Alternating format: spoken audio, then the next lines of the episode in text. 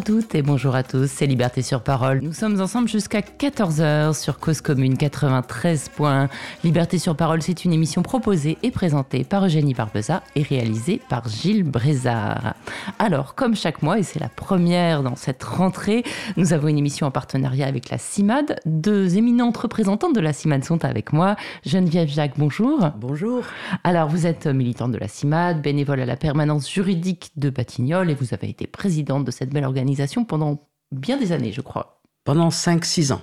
Ah voilà, bah voilà, bah c'est bien, c'est démocratique, ça tourne au moins. Ah oui, ça tourne, oui, tout à fait, tout à fait. Avec nous également euh, Marie-France Georges, bonjour. Bonjour. Alors vous, vous êtes aussi euh, bénévole à la CIMAD, très actif au sein du Conseil régional Île-de-France de la CIMAD, et vous êtes aussi à la permanence euh, de Batignolles, c'est bien ça? Parfaitement. Alors avec vous deux, on va parler en cette rentrée, ben, on va rappeler peut-être un petit peu les, missions de, de, de, la CIMAD qui s'intéresse donc aux droits des personnes étrangères et qui les aide à faire valoir leurs droits, à la fois directement en les recevant, en les accompagnant, et aussi avec toute une mission de, plaidoyer. Et on va voir ensemble comment ce plaidoyer va avoir l'occasion d'être en œuvre, d'être à l'œuvre euh, en, cette rentrée, puisqu'il y a une nouvelle loi sur l'immigration qui se profile il y a eu des, ballons d'essai, on va dire, qui ont été lancés dans les médias tout l'été par le ministre de l'Intérieur. Et on va voir euh, ce que vous en pensez, bien sûr. Mais peut-être, euh, Geneviève ou, Marie-France, vous nous dites un petit peu, vous nous rappelez, euh, pour ceux qui nous rejoindraient en cette rentrée, ce qu'est la CIMAD. La CIMAD, c'est une des plus anciennes associations qui accueille, accompagne les personnes exilées, réfugiées, migrantes en France. On a plus de 80 ans. Et euh, aujourd'hui, plus que jamais, on est confronté à des défis très importants qui sont, lieux, qui sont liés à la politique internationale. Mm. Euh, donc à tous les bouleversements du monde, qu'ils soient politiques, sociaux, climatiques, qui amènent de plus en plus de personnes, qui obligent de plus en plus de personnes à aller chercher des lieux pour vivre ailleurs. Donc c'est des mouvements de population dont on se rend bien compte qu'ils euh, ne, ils ne peuvent que, que croître. Euh, 100 millions euh, de personnes déplacées, d'après le HCR cette année, hein, c'est la un, chiffre jamais atteint. Qui se déplacent principalement à côté de chez eux, hein, pas forcément vers le nord. Hein. Chez eux et à côté de chez eux, et un tout petit pourcentage arrive vers les pays occidentaux, euh, euh, voilà, dont, voilà.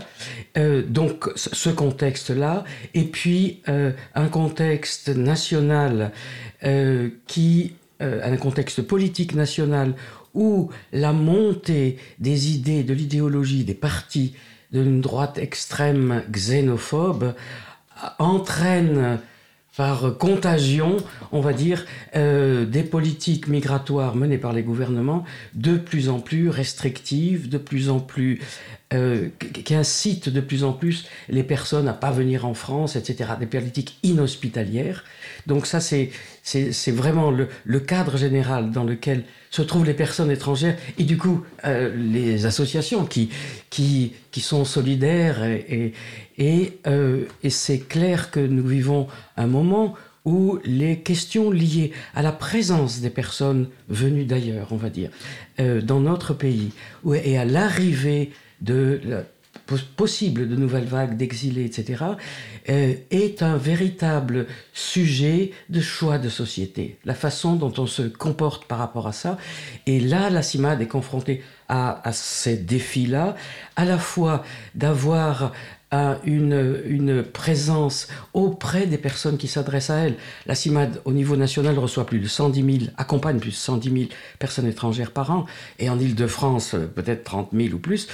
Euh, et euh, à, la fois de, de, pouvoir réaliser un accueil, un accompagnement digne, et j'allais dire un, accueil, et Marie-France sera d'accord, un accueil tout simplement humain ces personnes que nous rencontrons en mm. ce moment sont, sont en face de portes fermées partout, d'attitudes de plus en plus, alors on dit dématérialisées, mais ça veut dire inhumanisées euh, des pouvoirs publics, accès aux services publics, maintenant c'est devenu kafkaïen, et, et donc d'où l'importance de pouvoir accueillir comme des êtres humains égaux à nous, hein, euh, ces personnes qui s'adressent à nous pour qu'on essaye de trouver leur, leur, euh, des, solutions. Souvent, on est impuissant. Donc, il y a d'un côté cette pression très forte et cette demande très forte de reconnaissance, et d'un autre côté, euh, on, a, on voit comment ces idées euh, néfastes hein, gagnent du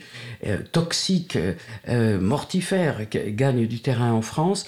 Et un autre enjeu pour nous, c'est de pouvoir avoir une action sur la place publique, on va dire, et qui s'exerce de différentes façons. D'abord, une vigilance constante, on laisse rien passer.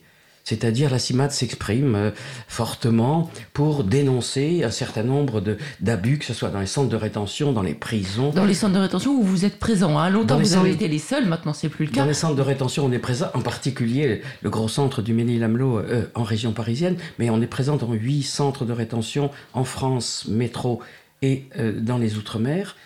Euh, et tout ce qu'on voit, la, la, situation des mineurs non accompagnés, la situation aux frontières, etc. Donc la CIMAD a une parole forte pour dénoncer sur la base de ce qu'elle voit, hein, bien sûr. Ensuite, une action de plaidoyer auprès des pouvoirs publics et auprès des décideurs publics, on essaye aussi auprès des partis, euh, pour euh, essayer de faire changer, modifier, améliorer quelquefois, euh, en tout cas arrêter les dérives les plus inacceptables, et aussi une action très importante, et la Marie-France est très active dans ce domaine, et c'est un, domaine très important CIMAD, une action auprès de l'opinion publique, pour essayer de voilà, de, de, dénouer les préjugés, pour essayer de convaincre et pour essayer de faire partager, mais il y a beaucoup de gens finalement, une autre vision d'une société qui soit plus ouverte, plus accueillante, plus fraternelle, plus hospitalière, etc. Tout ça, c'est des gros défis euh, qui, voilà, qui sont particulièrement urgents en cette rentrée euh, 2022. En même temps, alors c'est vrai que ça, ça a surpris oui. la, la, facilité avec laquelle les, les personnes réfugiées euh, ukrainiennes euh, qui arrivaient en France, qui ont eu droit à une protection temporaire, qui ont pu tout de suite travailler, mmh, avoir une sécurité sociale, enfin j'allais dire la base quoi. Oui. Euh, et, mais c'était surprenant, mais on s'est dit bah, peut-être que quelque chose est en train de changer. Bon, il y a un problème, il y a un vrai problème de, de discrimination entre ces personnes-là et les autres. Mais on va peut-être, moi, je faisais partie des, des, des, joyeux optimistes qui disaient bon, on va voir que ça marche, on va voir que on a besoin d'eux, que si on leur donne le droit de travailler, si on leur propose un, un logement, si on leur met le pied à l'étrier, ça, ça marche et ça pose pas de problème. Ensuite, ça, ça, ça, fera boule de neige pour les autres. On n'a pas l'impression que c'est le cas. Hein. En fait, alors, si vous voulez, quand on fait de la sensibilisation, hein, le domaine, c'est un des domaines sur lequel la CIMAD actuellement est vraiment en force parce qu'on se rend compte que l'accueil en fait dans les permanences, recevoir les personnes étrangères, leur montrer le droit avec toutes les restrictions ou euh, bien plus souvent on traite une obligation de quitter le territoire que d'aider à une administration admission exceptionnelle au titre de séjour, ça ne suffit plus.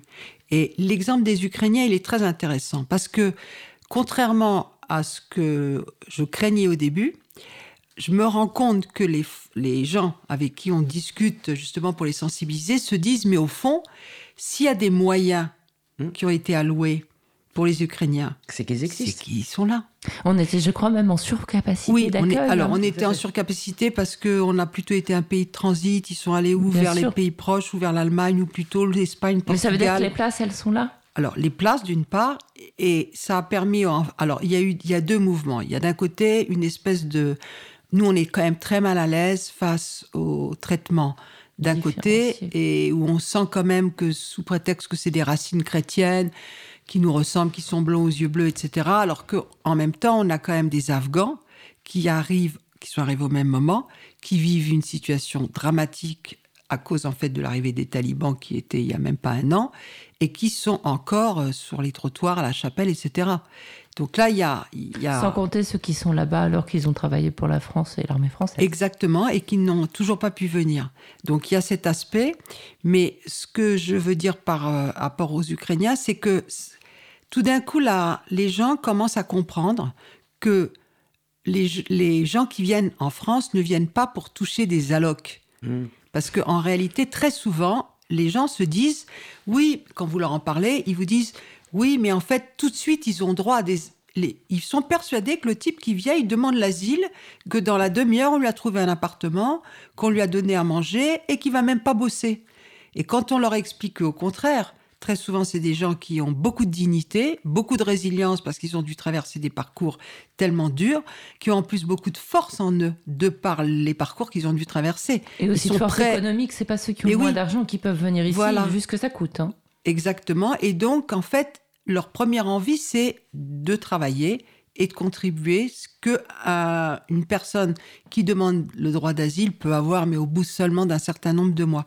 Et donc, il y a une vision qui est, grâce à cette histoire des Ukrainiens, je me rends compte dans nos conversations qu'on a, pas entre nous, mais avec l'extérieur plutôt euh, hostile, aux sans-papiers, on va dire, que tout d'un coup, ils réalisent que le sans-papier, que l'Ukrainien aurait pu être un sans-papier, mais qui a eu la chance, enfin pas la chance, hein, vu ce qui passe, mais qui du coup a eu des papiers et ça les amène petit à petit à évoluer parce qu'il y a quand même tout un discours, notamment patronal, qui finalement nous aide bien, même si j'aime pas trop, je me méfie quand même euh, de ce que ça peut engendrer dessous, en sous-titres, si vous voulez, c'est-à-dire baisse de salaire, ça c'est le danger.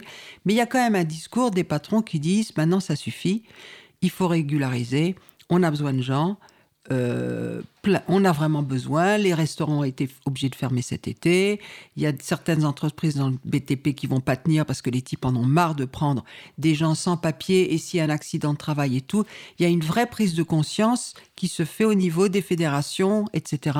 Donc il y a une petite évolution qui, à mon avis, va reamener, j'espère, à de nouveau des régularisations. Mais il faut se méfier qu'elles ne soient pas uniquement lié en fait à des problèmes économiques parce que quand ça n'est que ça, la haine qu'on a ou la division qu'on a voulu faire entre les êtres humains reste. Mhm. Elle reste et elle est encore plus dangereuse parce qu'elle pollue à long terme. Et moi, je comprends parfaitement ce qu'explique Geneviève quand elle explique en fait l'accueil, c'est une autre histoire. Ça n'a rien à voir avec on a un trou là, donc on va mettre un gars ici, euh, etc. C'est autre chose. Sinon, on arrivera de nouveau à des problèmes comme aujourd'hui où on dit on n'a pas su faire à un moment alors que c'était une immigration désirée industriellement par la France et où aujourd'hui on se dit on en paye euh, des conséquences, on n'a pas su faire. Ben là, on est en train de faire pire encore mmh. parce qu'on crée des germents de de, malaise en fait dans les gens qui viennent nous voir et qui parfois sont désespérés de nos attitudes, d'autant plus que dans leur tête, la France c'est un pays ami. C'est une, pour beaucoup aussi, c'est une ancienne colonie, c'est leur lien. langue. Et ils ont leur grand-père qui parle. Et très souvent, on entend ça. Mais madame, est-ce que ça peut me servir? Parce que mon grand-père, il était euh, dans l'artillerie, ou, ou euh, mon, grand-oncle, il était français, euh, ou je suis né en France, mais les parents sont repartis.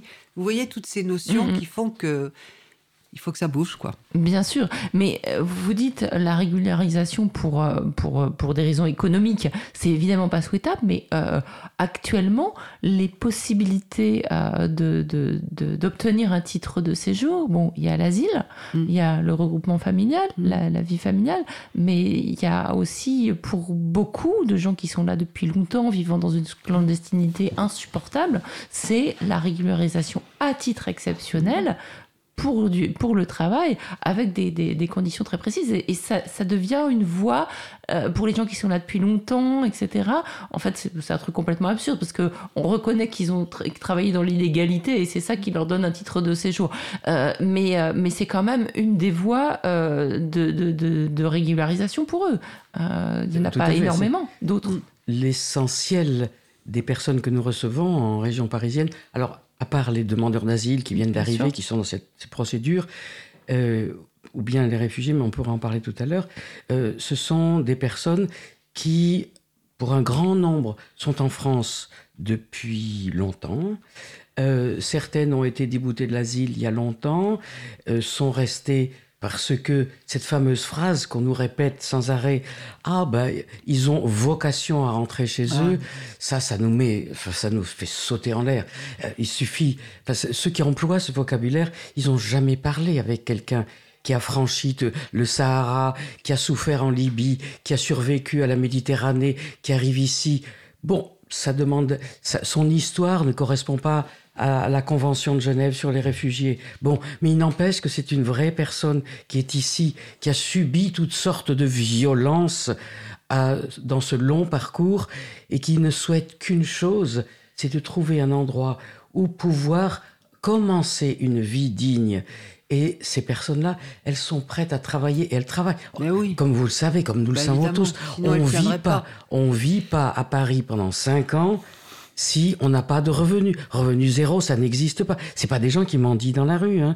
Ce sont des personnes. Mais c'est nos, voisins. C'est nos voisins. C'est les gens qui font, qui font, les travaux pour les, les Jeux Olympiques. C'est les gens qui gardent nos enfants. C'est les gens qui, euh, qui nettoient les bureaux. et puis, et puis c'est les gens qui sont dans les arrières-cuisines de nos restaurants voilà. très chics, etc. Et, et, et là, c'est une absurdité totale de vouloir mettre des obstacles. Alors les préfectures sont géniales, très inventives pour multiplier les obstacles. Euh, et les rendre opaques. Cette fameuse, jamais les mêmes. Cette fameuse admission exceptionnelle au séjour. Et, et maintenant, où en plus le dépôt des demandes se font euh, uniquement par Internet. Vous voyez comme c'est commode. Hein. Euh, on a plus même pas pour déposer une demande. Il faut pour avoir un rendez-vous pour être autorisé à aller déposer la demande. tout à fait, tout à fait.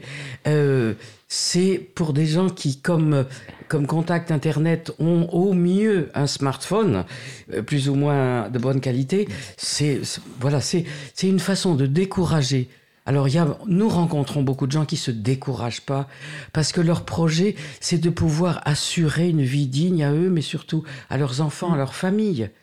Euh, euh, la famille restée au pays ou famille qui quelquefois se trouve ici. Mm. Et ça, c'est une espèce de force vitale qui permet de tenir le coup, qui est cette fameuse résilience. Les gens, hein, on trouve, enfin, font preuve d'un courage. Souvent, des gens qui sont des femmes avec enfants qui sont logés au 115, baladés d'un hôtel à un autre et qui tiennent le coup, qui tiennent le coup quand même. Leurs enfants vont aller à l'école, vont avoir une bonne éducation.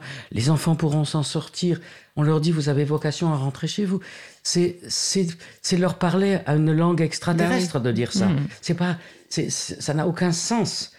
Et donc, euh, la, la nécessité de pouvoir continuer à les accompagner sur ce chemin qui est souvent... Euh, euh, Kafka, il n'avait pas inventé ça. Hein.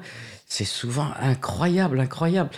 Et on a beau, on a beau tenter d'expliquer, quand on s'approche au pouvoir politique, etc., de leur dire ces façons de placer les gens dans l'illégalité ça, c'est vous qui les envoyez dans l'illégalité. Des gens qui ne demandent qu'à être, qu'à travailler, et y compris à faire des boulots les plus durs. Euh, euh, forcer les gens dans l'illégalité, c'est bon pour personne. Mm. D'abord, c'est pas bon pour eux, parce que vivre dans la peur quotidienne, etc., ça, c'est très difficile à vivre. Ça crée des gens ça crée aussi des traumas, etc. Mais c'est pas bon pour notre société ben non plus. C'est pas bon pour les salaires parce que ça permet à des patrons voyous de payer au noir euh, n'importe quoi. Et c'est pas bon qu'il y ait des gens qui errent dans les rues. Mm. C'est pas bon pour la société non plus. Il n'y a bah, pas que des gens bienveillants. Hein. Bien sûr. Et, donc, c'est mauvais pour tout le monde. et pourquoi pas regarder cette situation en face sans en faire des envolées lyriques et simplement de se dire, euh, voilà, avec euh, en suivant un certain nombre, voilà, on peut, euh, qui, qui, mettent des critères, on veut bien, qui régularisent pas tous les gens qui arrivent hier, etc. Admettons. On veut bien qu'il y ait un certain nombre de critères, mais alors je vous assure que tous les gens qu'on rencontre, ils ont, ils remplissent, ils remplissent pour la plupart des critères minimum d'humanité, quoi. Oui, et, surtout, quand on a la, chance, enfin voilà, quand on n'a jamais eu la question de la nationalité à se poser, ni même de, de la migration forcée, euh, quand on rencontre ces gens-là, mais on peut que tomber en admiration et se dire, mais mon et puis on, se dit, on se dit, et c'est encore, c'est pas des phrases grandiloquentes. Euh, et euh, on rencontre des gens qui sont sympathiques, d'autres qui le sont moins. Hein. non, mais ils on ont fait pas dans le bisounours non plus. Ils ont quand même il y a un, potentiel de vitalité, de courage, bah, de, et de, ténacité, de ténacité. et puis, et puis c'est pas des gens qui viennent de Mars non plus. C'est des gens qui ont un passé derrière eux. C'est des gens qui ont qui ont fait, pour beaucoup, qui ont eu des métiers. C'est un gâchis monstrueux de, de laisser ces gens, euh, ces personnes euh, concrètes. Elles sont là, elles sont là, elles sont dans mm. notre pays. Euh, et, et, de le laisser, c'est un gâchis énorme et qui pourrait enrichir toute la société. D'autant plus qu'en fait, beaucoup de gens pensent qu'on est dans la charité, entre guillemets. Ah, et le compassionnel, c'est pas du tout ça. Parce que quand on parle de ténacité qui est due au long voyage, à cette difficulté, il n'y a pas que ça. Il y a des cultures totalement différentes par rapport en fait au travail dans d'autres pays qui fait que ces gens n'arrivent pas à charger de nos préjugés à nous, ou de nos visions, etc. Ils ont une vision très souvent beaucoup plus ouverte, puisque déjà en plus, le premier truc, c'est de rembourser le voyage, c'est de nourrir la famille, et parfois c'est de nourrir tout le village qu'on a laissé. Mais le village, pourquoi il a été laissé? C'est parce qu'à un moment, les politiques européennes, notamment par rapport à la mer, les, pêches euh, en fait en Afrique font que tous les, on raconte que c'est les Chinois qui ont tout, euh, qui vident les eaux territoriales là-bas. Il n'y a pas que les Chinois, il y a aussi, aussi la politique européenne et du coup ces pêcheurs, ils ont dû, ils sont partis vers euh, la ville un peu plus loin. De la ville un peu plus loin, ils sont tellement nombreux à avoir dû quitter et la pêche et l'agriculture aussi mm. et l'assèchement des sols, etc. Pourquoi que du coup ils arrivent ici Parce que c'est le lien naturel, puisqu'il y a déjà une communauté ou malienne, ou sénégalaise, ou ivoirienne, etc., plus les conflits guerriers et tout. Et en réalité, ils arrivent en fait avec une force supplémentaire. Quand vous, on, parlait juste avant, quand vous parliez de l'exemple de la Bretagne, en fait où ça se passe remarquablement, où en fait les, les enfin, mieux on va dire, oui, oui, voilà, mieux, voilà, et où les patrons souhaitent et tout. Pourquoi? Parce que la Bretagne c'est un pays de travailleurs, et justement les Bretons ils sont un peu, ils sont bluffés de voir cet amour euh, de, de, la culture, de faire les choses. C'est un pays de tradition, la Bretagne. Mm. Donc je sais pour avoir parlé avec beaucoup d'entre eux que ce qu'ils aiment dans l'étranger, c'est les traditions qu'il amène. Ça ne lui fait pas peur au Breton.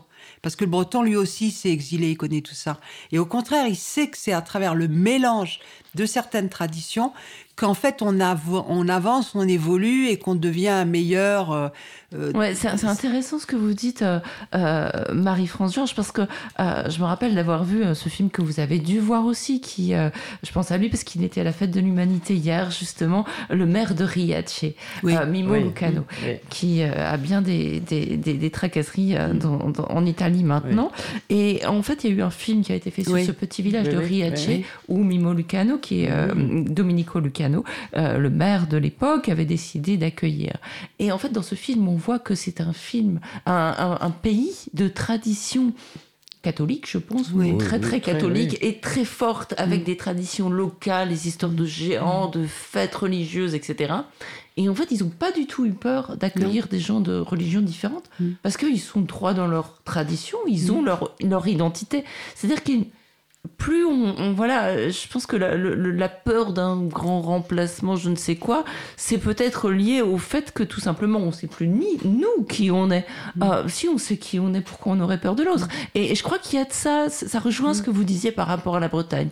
Bon, on s'éloigne de l'actualité, on est dans des considérations philosophiques, mais qui sont peut-être pas inintéressantes à explorer en fait. Et puis quand vous dites qui on est, euh, qui on est euh, français, hein, oui on est issu d'un mélange qui remonte au fond des âges. Bien sûr. Euh, depuis les Romains, etc., sans parler de, sans remonter encore plus loin. Et donc, notre, notre identité, et qui a permis aussi qu'on fasse, que la France, euh, voilà, fasse la révolution, etc., c'est aussi euh, qu'elle a été tissée de, d'apports venus de différents endroits. Maintenant, mais ça fait déjà longtemps, c'est, c'est, ces apports humains, qui sont vraiment des apports, euh, viennent d'un peu plus loin.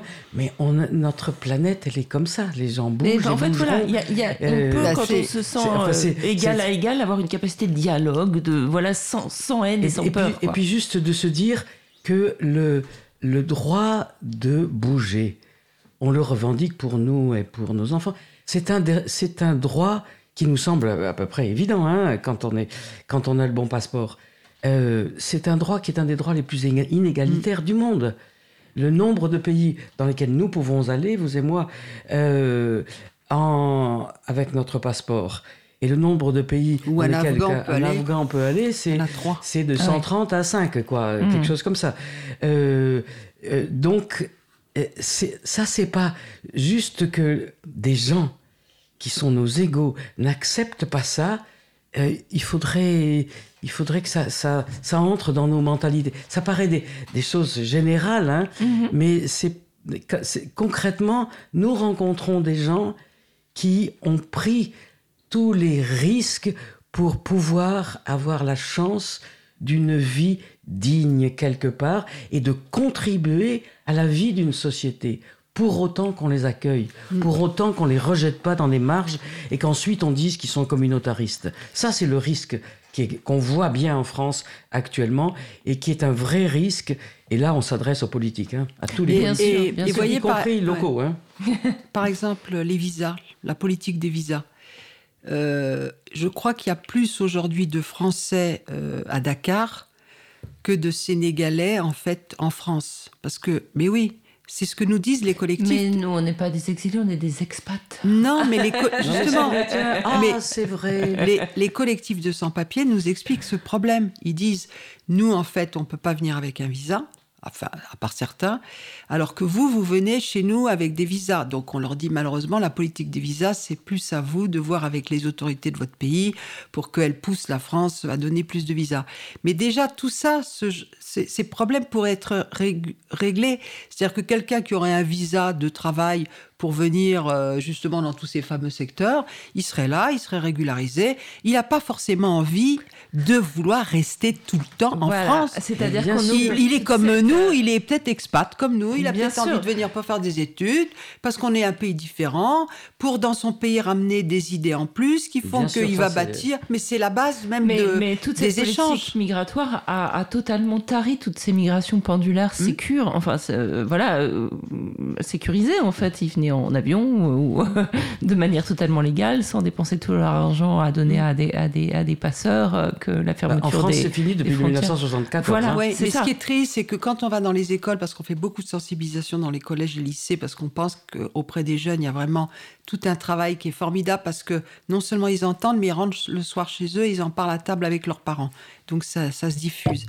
Et ben, quand vous demandez euh, de lever les doigts dans une classe, en règle générale, vous avez euh, les deux tiers de la classe qui a au moins un grand-parent étranger ou un parent euh, étranger. Il y en a quand même moins que les deux tiers.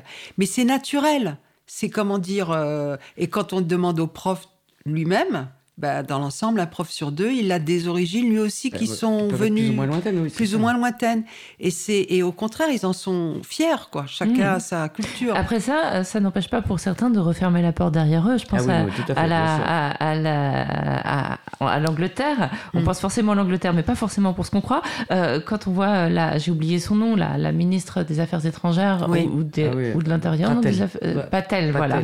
Patel. Elle a des origines euh, étrangères. Hein, je crois qu'elle est euh, d'origine, ça n'empêche pas de vouloir euh, fermer la porte derrière elle. Et euh, bon, après ça, ce serait raciste de penser que tous les étrangers sont formidables.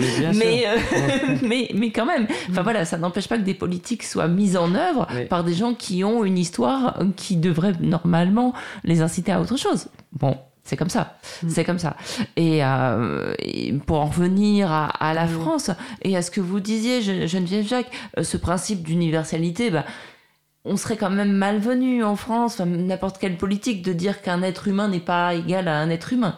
Donc, euh, j'ai l'impression, et je crois que c'est pas une impression malheureusement, c'est que euh, pour pouvoir se débarrasser des étrangers dont on ne veut pas, on les criminalise. Mmh. Donc, bon, on les pousse à, voilà, les gens qu'on force à vivre dans la rue, qu'on empêche de travailler légalement, ils travaillent illégalement, ça arrive qu'ils commettent des délits, et hop, voilà où on en arrive à l'actualité.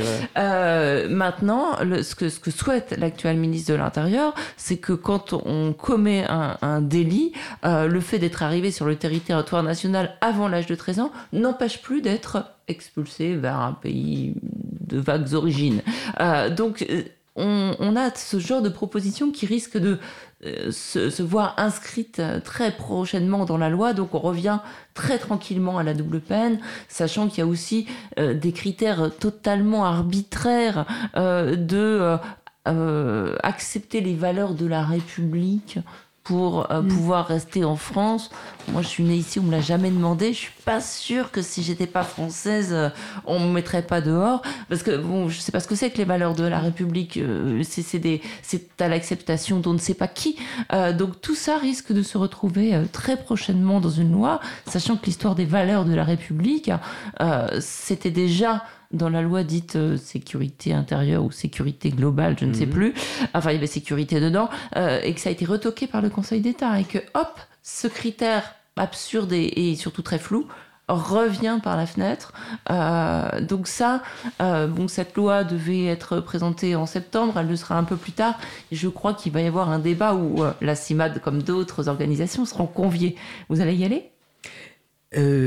Oui, bien sûr. Enfin, là, je ne sais pas sous quelle forme, mais, mais c'est sûr qu'on va contribuer et participer à ce débat et contribuer avec les expériences mm. que, que toutes, qui nous viennent du terrain, pas qui sont. Euh, euh, mais cette question dont, que vous mentionnez au début de la réintroduction de la double peine euh, par Darmanin, c'est vraiment très grave parce que c'est vraiment une façon de réintroduire dans le discours public cette vision de l'étranger dangereux Hein, s'il, a fait de la prison, c'est qu'il est dangereux et donc euh, qu'il est normal, dont il est normal de se débarrasser. C'est vraiment la caricature du bouc émissaire. et cette idée et cette idée qui bah, ça, ça a l'air d'être du bon sens. Ah ben ces gens, hein, ils ont commis des délits, ils n'ont rien à faire en France. Ah alors le brave peuple va dire ah bah oui c'est vrai, etc. Et on oublie, on oublie des principes fondamentaux de la justice que quand on a commis des délits, oh, il y, a des lois, euh, on est condamné selon la loi. Nous on dit à la CIMAD on dit pas que les gens qui ont commis des délits doivent pas aller en prison hein, ou doivent pas être condamnés selon la loi. Euh, on trouve que quelquefois on arrête un peu plus les mm. gens de couleur que les autres. Mais euh, ça, c'est une autre question, ça s'appelle les discriminations. Mais quand il y a des délits qui sont commis, euh, là, on, paye, euh, voilà, on, on accomplit sa peine, et puis ensuite, la peine est accomplie. Et un des objectifs de la justice, c'est aussi après la, réinsertion, dans la société. Mmh. Et là, on dit, il y a des catégories d'êtres humains qui sont non réinsérables. Ça, c'est très grave sur le principe juste d'égalité. Et alors, quand on pense en plus que ces êtres humains qui ont accompli leur peine, etc., il y en a qui ont, qui ont passé toute leur vie en France. Mmh. Dont, dont, les enfants sont français. Ils peuvent avoir des enfants français, une épouse française, avoir passé toute leur vie en France, être venus en suivant leurs parents euh, et avoir fait toute leur scolarité en France, avoir passé toute leur jeunesse en France. Et cela, on va les renvoyer dans des pays qu'ils ne connaissent pas et où on peut supposer qu'il n'y aura pas un comité d'accueil très sympathique à l'arrivée. Qu'est-ce qu'ils vont devenir, ces individus-là? Là, peut-être des grands bandits, hein est-ce qu'on pense à ça en, plus de, de, l'inhumanité. Mais enfin, où on est? Où on est? Oui, bah, vous employez le présent et je pense que vous avez raison. Parce qu'en fait, euh, là, la déclaration de Darmanin, je vais la lire.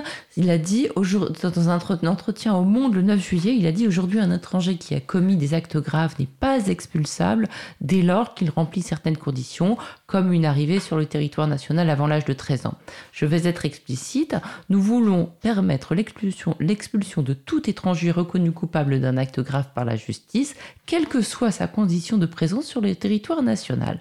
Ça, c'est le propos du ministre. La réalité, actuellement, avant les propos du ministre, même si on, supposait que la double peine n'existait plus. Ça avait été une déclaration euh, politique qui date des années 2007. Sarkozy a laissé penser ça, mais, c'était pas tout à fait vrai. C'est pas la réalité. Quand on va en centre de rétention, on voit des gens qui sortent de prison. Mm qui n'ont pas pu faire les démarches euh, pour avoir une situation administrative C'est la majorité à, Paris. Voilà. Euh, et quand ils refusent d'être expulsés, par exemple en refusant de faire un test PCR, ils vont où? En prison parce qu'il y a une peine de six mois de prison. Mm. Ils reviennent en rétention. Donc il y a une confusion mm. entre prison et rétention qui fait que on assimile ces deux populations qui en principe n'ont rien mm. à voir. Et euh, j'ai bien l'impression que dans la réalité, la double peine, elle existe encore. Et alors là, c'est une vraie question parce que j'ai pas la réponse. J'ai simplement été très étonnée à la lecture du verdict. En l'occurrence, c'était pour les, les, attentats euh, du vendredi 13 euh, novembre 2015. les les, accusés qui ont été condamnés, ils ont été condamnés aussi à une, une des, dizaines d'années de prison et euh, des, une, une interdiction du territoire français. Ça, c'est classique. Voilà. donc c'est ce, genre de condamnation. C'est n'est pas une interdiction de retour sur le territoire, c'est une interdiction de territoire français à cause du fait qu'ils ont fait de la prison. D'accord. Mais donc du coup, la double peine, elle existe encore? C'est pas lié. C'est pas, pas la même chose. Euh, des, décisions de des gens qui ont, commis un délit euh, peuvent alors par des juges judiciaires, mm. peuvent avoir une condamnation à de la prison et une, une interdiction de retour sur le territoire français pendant un certain temps.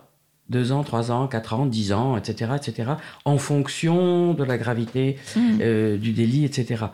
Euh, cette notion d'ailleurs d'interdiction de retour sur le territoire, alors ça c'est dramatique parce qu'elle s'est étendue. Une nouvelle catastrophe. Celui qui est débouté du droit d'asile, il suffit qu'il y ait, pas, même pas qu'il fasse une embardée, un délit, rien du tout. Non. Il suffit que il ait été pris, euh, par exemple, dans une manifestation ou n'importe Il se retrouve oh. avec. Euh, même pas dans une manifestation, à la gare. Euh, le nombre de gens qui ont arrêté sur le.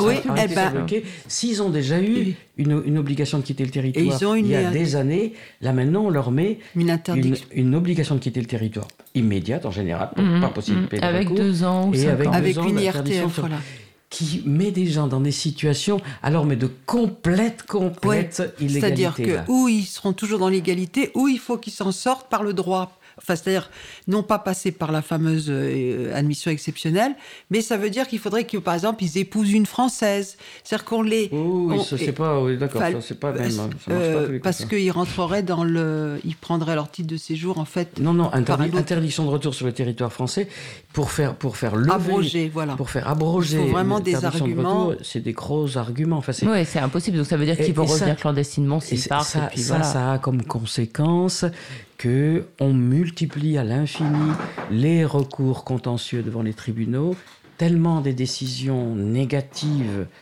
euh, et dramatiques euh, se multiplient. Donc il n'y a pas d'autre solution que d'aller devant les tribunaux. Euh, les, tribunaux administratifs sont actuellement surchargés à cause non seulement de lois où les droits sont de plus en plus réduits, les droits de vivre ici dignement, mais en plus, l'application de, l'application de cette loi est de plus en plus. Euh, Ce qui vous amène à faire des recours, notamment vous et d'autres associations, et qui saturent les tribunaux, alors qu'en fait, voilà. Exactement, exactement. Hmm. Alors qu'il s'agit simplement de régulariser, de permettre à des gens de vivre dignement ici. En travaillant, bien sûr. Loi de fer, loi Jox, loi Pasco Debré. Une seule logique. La chasse à l'immigré. Et n'oublie pas tous les décrets et circulaires. Nous ne pardonnerons jamais la barbarie de leurs lois inhumaines. Un État raciste ne peut que créer des lois racistes. Alors assez de l'antiracisme folklorique et bon enfant dans l'euphorie des jours de fête. Régularisation immédiate de tous les immigrés sans papier et de leurs familles. Abrogation de toutes les lois racistes régissant le séjour des immigrés en France. Nous revendiquons l'émancipation de tous les exploités de ce pays. Qu'ils soient français ou immigrés. Et au fait, qu'est-ce que t'en penses, toi? Je ne veux pas faire de politique, ma mission est artistique. Mais quand je vois tout le trafic, on ne peut pas rester pacifique. Les lois qui veulent mettre en application corroborent mon accusation. Trop de mes semblables les plombs pris dans le tourbillon de l'immigration. Tout pays au monde expulse ces immigrés clandestins. C'est vrai, mais la France a une autre responsabilité entre les mains. Les faits sont historiques. Le peuple français a fait couler son sang pour écrire noir sur blanc les bases d'une démocratie en Occident. Que les dirigeants s'en souviennent. Attends, je les illumine. Droit d'asile pour les populations victimes de la misère du globe combattre le racisme, le fascisme, le sexisme et toutes sortes de xénophobes. Sans papier donc sans droit, sans droit donc écrasé par les lois. La justice nous d'abat quand on voit ces désidérata grand. Je reste lucide dans mon faubourg et garde un œil sur les vautours. Une excuse, les gens savent très bien pour qui ils votent. 52% de fils de pute à vitrolles. Une fois pour toutes, c'est clair. Idem pour ces ministres mielleux, fielleux. Votant des lois pour séduire ce type d'électorat. Rappelle-toi qui s'est battu pour la France. Couteau entre les dents, rampant et rien dans la panse. Tu collaborais à l'époque, chien.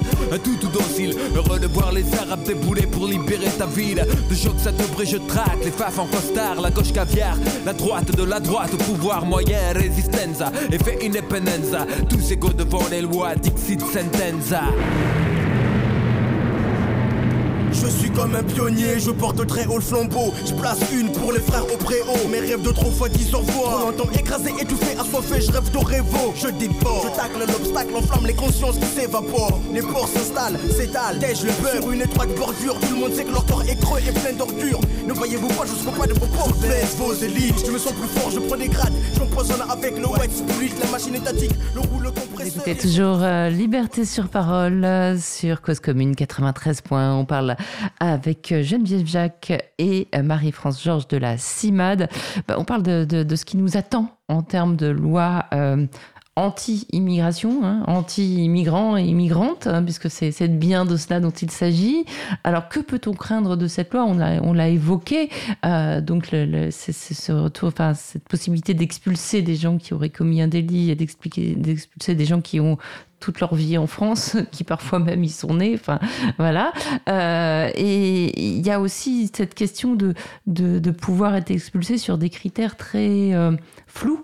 Euh, quand il est question notamment de ce gros mot qui est laïcité, où on met tout ce qu'on veut derrière, et, euh, et beaucoup d'intolérance en l'occurrence souvent. Mm. Euh, donc ça, c'est ce que ça quelque chose qui vous inquiète aussi? Est-ce que comment vous allez pouvoir répondre, convaincre qu'il faut abandonner cet aspect de la loi C'est la répétition générale. Hein.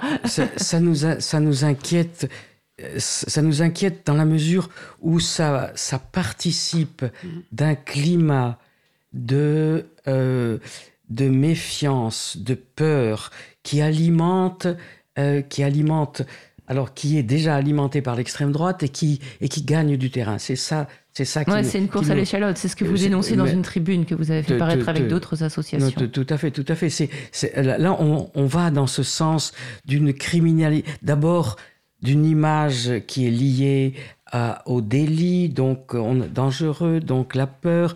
Si on rajoute en plus une dimension euh, soi-disant religieuse, soi-disant communautariste, etc., etc., ça prend bien ça. Zemmour, euh, Zemmour a basé tout son discours sur ça. Euh, des gens qui sont qui sont inadaptables à la à la République, etc., pour des raisons religieuses. Et au scandale, on voit maintenant euh, des partis de l'extrême droite se faire les chantres de la laïcité. Or, dans notre République, la laïcité, c'était l'acceptation de de, la liberté de conscience. De la liberté de conscience pour toutes et pour tous. Et et de neutralité de l'État vis-à-vis de, de, de, tout pouvoir religieux. Et là, et, en fait, on sait très bien que sous, ces discours de la laïcité, c'est euh, de revendication de la laïcité, c'est en fait une façon de stigmatiser les musulmans en les qualifiant ou en les mettant sous la, sous la, chapelle d'islamistes alors que eux, la plupart des musulmans en France n'ont rien à voir avec Daesh et, et, compagnie, et au contraire sont victimes de cette stigmatisation de leur propre religion et de leur propre possibilité de vivre leur foi comme le vivent les juifs, les protestants, les orthodoxes et les catholiques. Mais ah, rappelons aussi quand même les athées et les athées. Rappelons aussi que les premières victimes, encore une fois, on dit que c'est la migration, ça se fait à côté, mais euh, les, les, les, tueries, les attentats, ça se fait aussi à côté. Donc les premières victimes de l'islamisme, ce sont les musulmans. Bien évidemment. mais bon, on le dit pas assez. Donc mais y a, bien évidemment. Oui, mais il y a un tournant, enfin, très, pour moi très nauséabond mais dangereux. C'est qu'en fait, c'est sous couvert de défendre les valeurs de la, les, les valeurs de la République qu'en fait qu'on en oublie ce que sont les principes de la République. Parce que les principes de la République, c'est de respecter la liberté en fait de chacun. Et à partir... L'égalité. Oui. Donc à partir du moment où on le cornérise en fait dans un coin euh, nauséabond là, comme tu as dit, euh, voleur de poule. Avant c'était le voleur de poule. Euh, maintenant c'est passé au, bref. et ben du coup en fait on ne respecte plus les principes de la République et qu'on n'aille pas demander après à des jeunes qui sont dans des lycées très difficiles, professionnels, où je vais dans le 93 et où il n'y a plus un Français de souche pour même leur montrer qu'est-ce que c'est que la France, qu'est-ce que c'est que ces traditions, et où au contraire ils sont dans des îlots multiculturels qui sont intéressants, mais où ils peuvent même pas savoir ce que c'est en fait que ce qu'on appelle nous les principes de la République. Donc il faudrait, si vous voulez, au lieu de, bon, on, sort de la CIMAD peut-être proprement dite, mais c'est lié parce que souvent c'est des enfants venus de l'étranger, leurs parents sont sans papier, et eux-mêmes, par contre, ça c'est une des grandeurs de la France, peuvent aller à l'école. Jusqu'à 18 ans. Oui, mais du coup, ils sont souvent dans ces fameux lycées pro. D'ailleurs, c'est honteux parce que comme il n'y a plus de moyens à l'éducation, il y en a plein, ils parlent même pas l'anglais. Ils parlent et ils sont dans des classes, euh, il n'y a pas de FLE dans, dans ces... FLE, c'est français langue étrangère. Oui, pardon, il y a dans certains lycées, etc. Et donc, en réalité, ils vivent entre eux. Mhm. C'est une nouvelle communauté qui s'est formée où il y a un Bulgare, un Tchétchène, une Bangalaise, un Bangladesh, un Marocain, une Tunisienne, une Sénégalaise, etc. Ça marche, hein mais ils sont complètement à côté de la réalité. Et, et le qu'on- problème, c'est qu'on leur reproche de pas. Bien sûr. On, leur- on leur reproche de pas adhérer, mais ils peuvent pas adhérer, ils savent même pas ce que c'est. Hmm. Même leurs profs, ils sont étrangers, j'ai remarqué. Mais ça, D'origine étrangère, en tout cas. Et en tout cas, le, le pire, c'est que ces, ces jeunes gens, à 18 ans, pour beaucoup, ils vont se retrouver avec une obligation de quitter le Oui, territoire français, Voilà. alors que la France aura dépensé, vous le rappelez, assez peu d'argent Oui. les concernant pour les former, mais quand même, euh, ils auront été à l'école, ils auront appris un métier, ils auront possiblement une place chez un Oui. patron qui, chez qui ils auront fait un stage, mais ils vont se retrouver euh, quand même euh, bah, impossible de travailler, donc, euh, donc en proie à tout. Mais là, il y a des mobilisations quand même de plus en plus dans les lycées par des. Mais on empiète sur l'émission du Oui. mois prochain. hein. Pardon. Oui, c'est ça. Mais, pour cette question de euh, principe de la République, et, et il faut, pour en connaître les principes, il faudrait d'abord avoir des possibilités de rencontre avec la structure de l'État, la structure républicaine de l'État, les services publics. Ça commence par ça.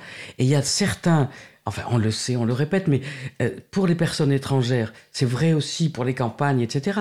Mais la, la disparition de services publics, la- l'inaccessibilité de beaucoup de services publics, qu'est-ce que des personnes qu'on envoie au fin fond de banlieues euh, qui sont devenues euh, taxées de communautarisme, mais, mais parce que parce que c'est les seuls endroits, c'est les seuls appartements qu'on- euh, ou hébergements qu'on peut leur offrir. Qu'est-ce qu'ils connaissent Mais qu'est-ce qu'ils connaissent de, de services de la République? Heureusement, il y a l'école. Les gendarmes et les policiers, peut-être? Alors, le- les gendarmes et les policiers, heureusement, il y a l'école, heureusement, il y a des profs remarquables qui continuent de faire un boulot de missionnaire, là, hein, vraiment. Euh, sans vouloir les, froisser, les euh, froisser ce, ce, ce mot pourrait froisser.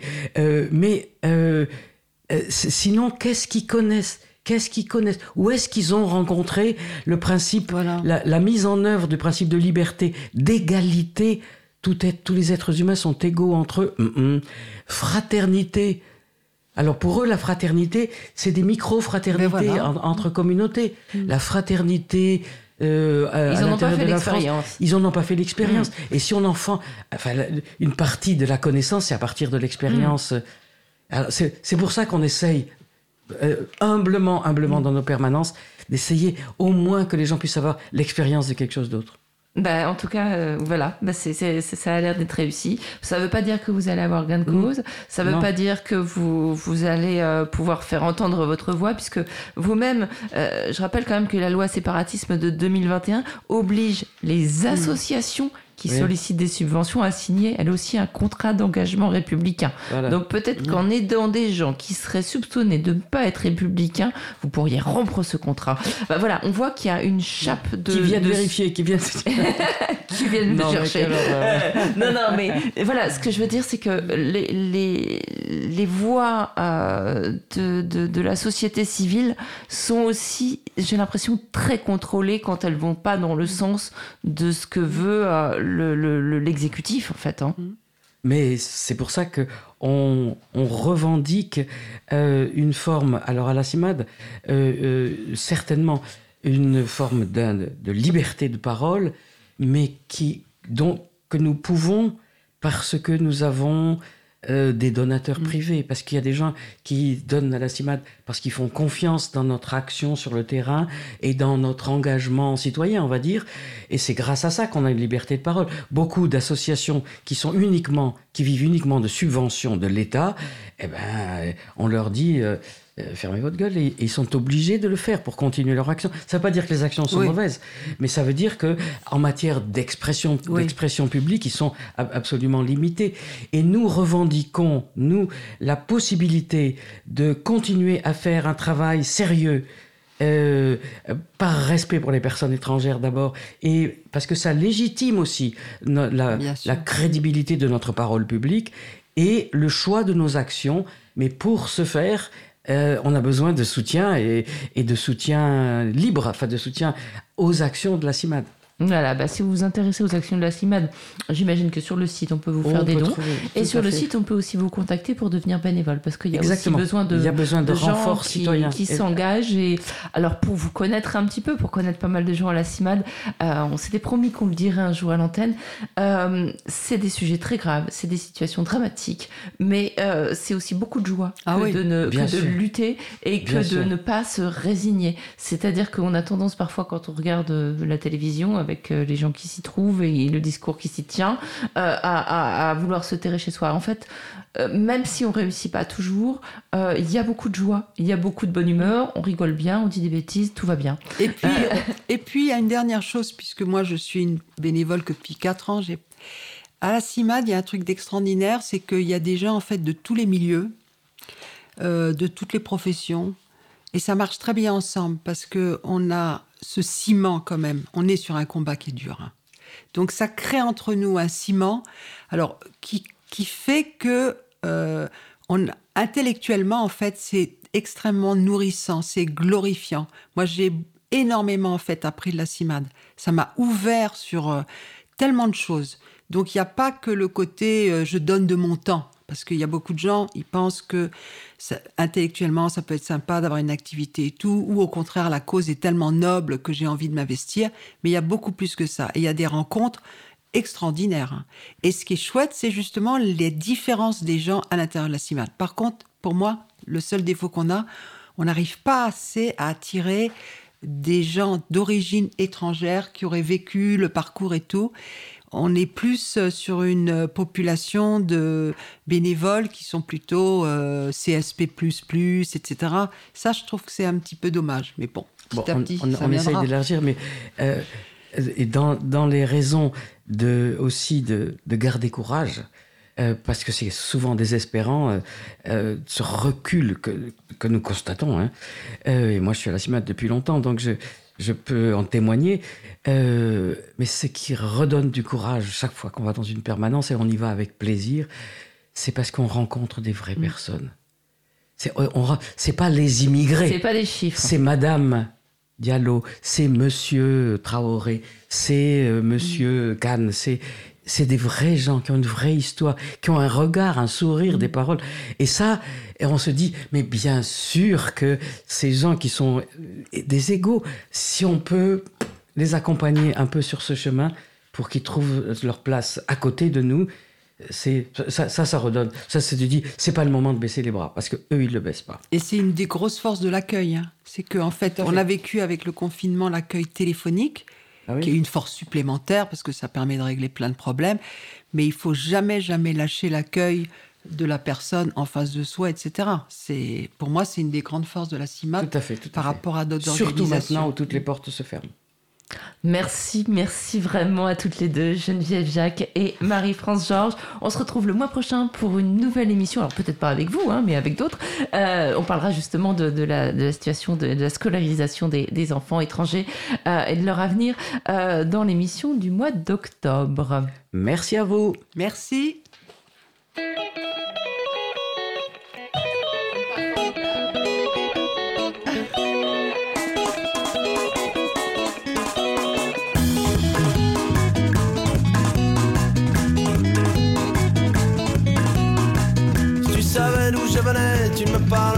Pour rien. Tu déposerais ton képi, tu me détacherais les mains. Tu me laisserais du répit, au moins jusqu'à après-demain. Tu me laisserais vivre ici, vu que toi aussi t'es un gamin, un gamin de gamin. 6 milliards de gamins. Plus un, plus un, plus un, plus un, plus un, plus un. Mais tu es un flic, hein. Christ représentant de la force publique.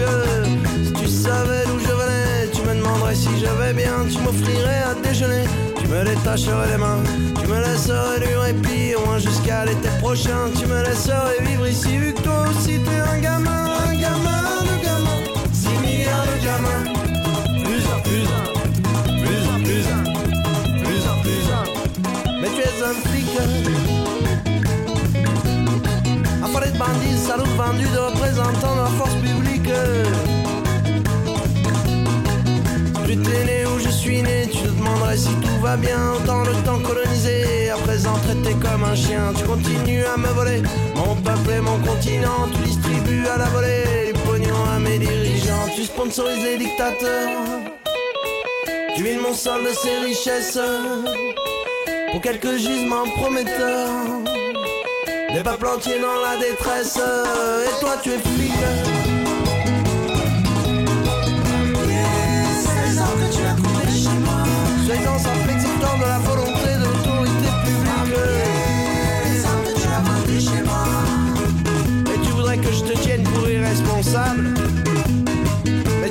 De l'idée.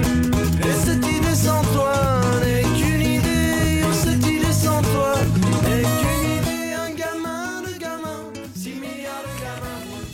Plus un, plus un, plus un, plus un, plus un, plus. Mais tu es un flic. Enfin les bandits, salauds vendus, représentants de la force publique. Tu savais d'où je venais, tu ne ferais pas ton me taire. Tu déposerais ton mépris, tu me détacherais les mains. Tu me laisserais du répit, moins jusqu'au siècle prochain. Tu me laisserais vivre ici avec ma femme et mes gamins. Un gamin de gamins, 6 milliards de gamins.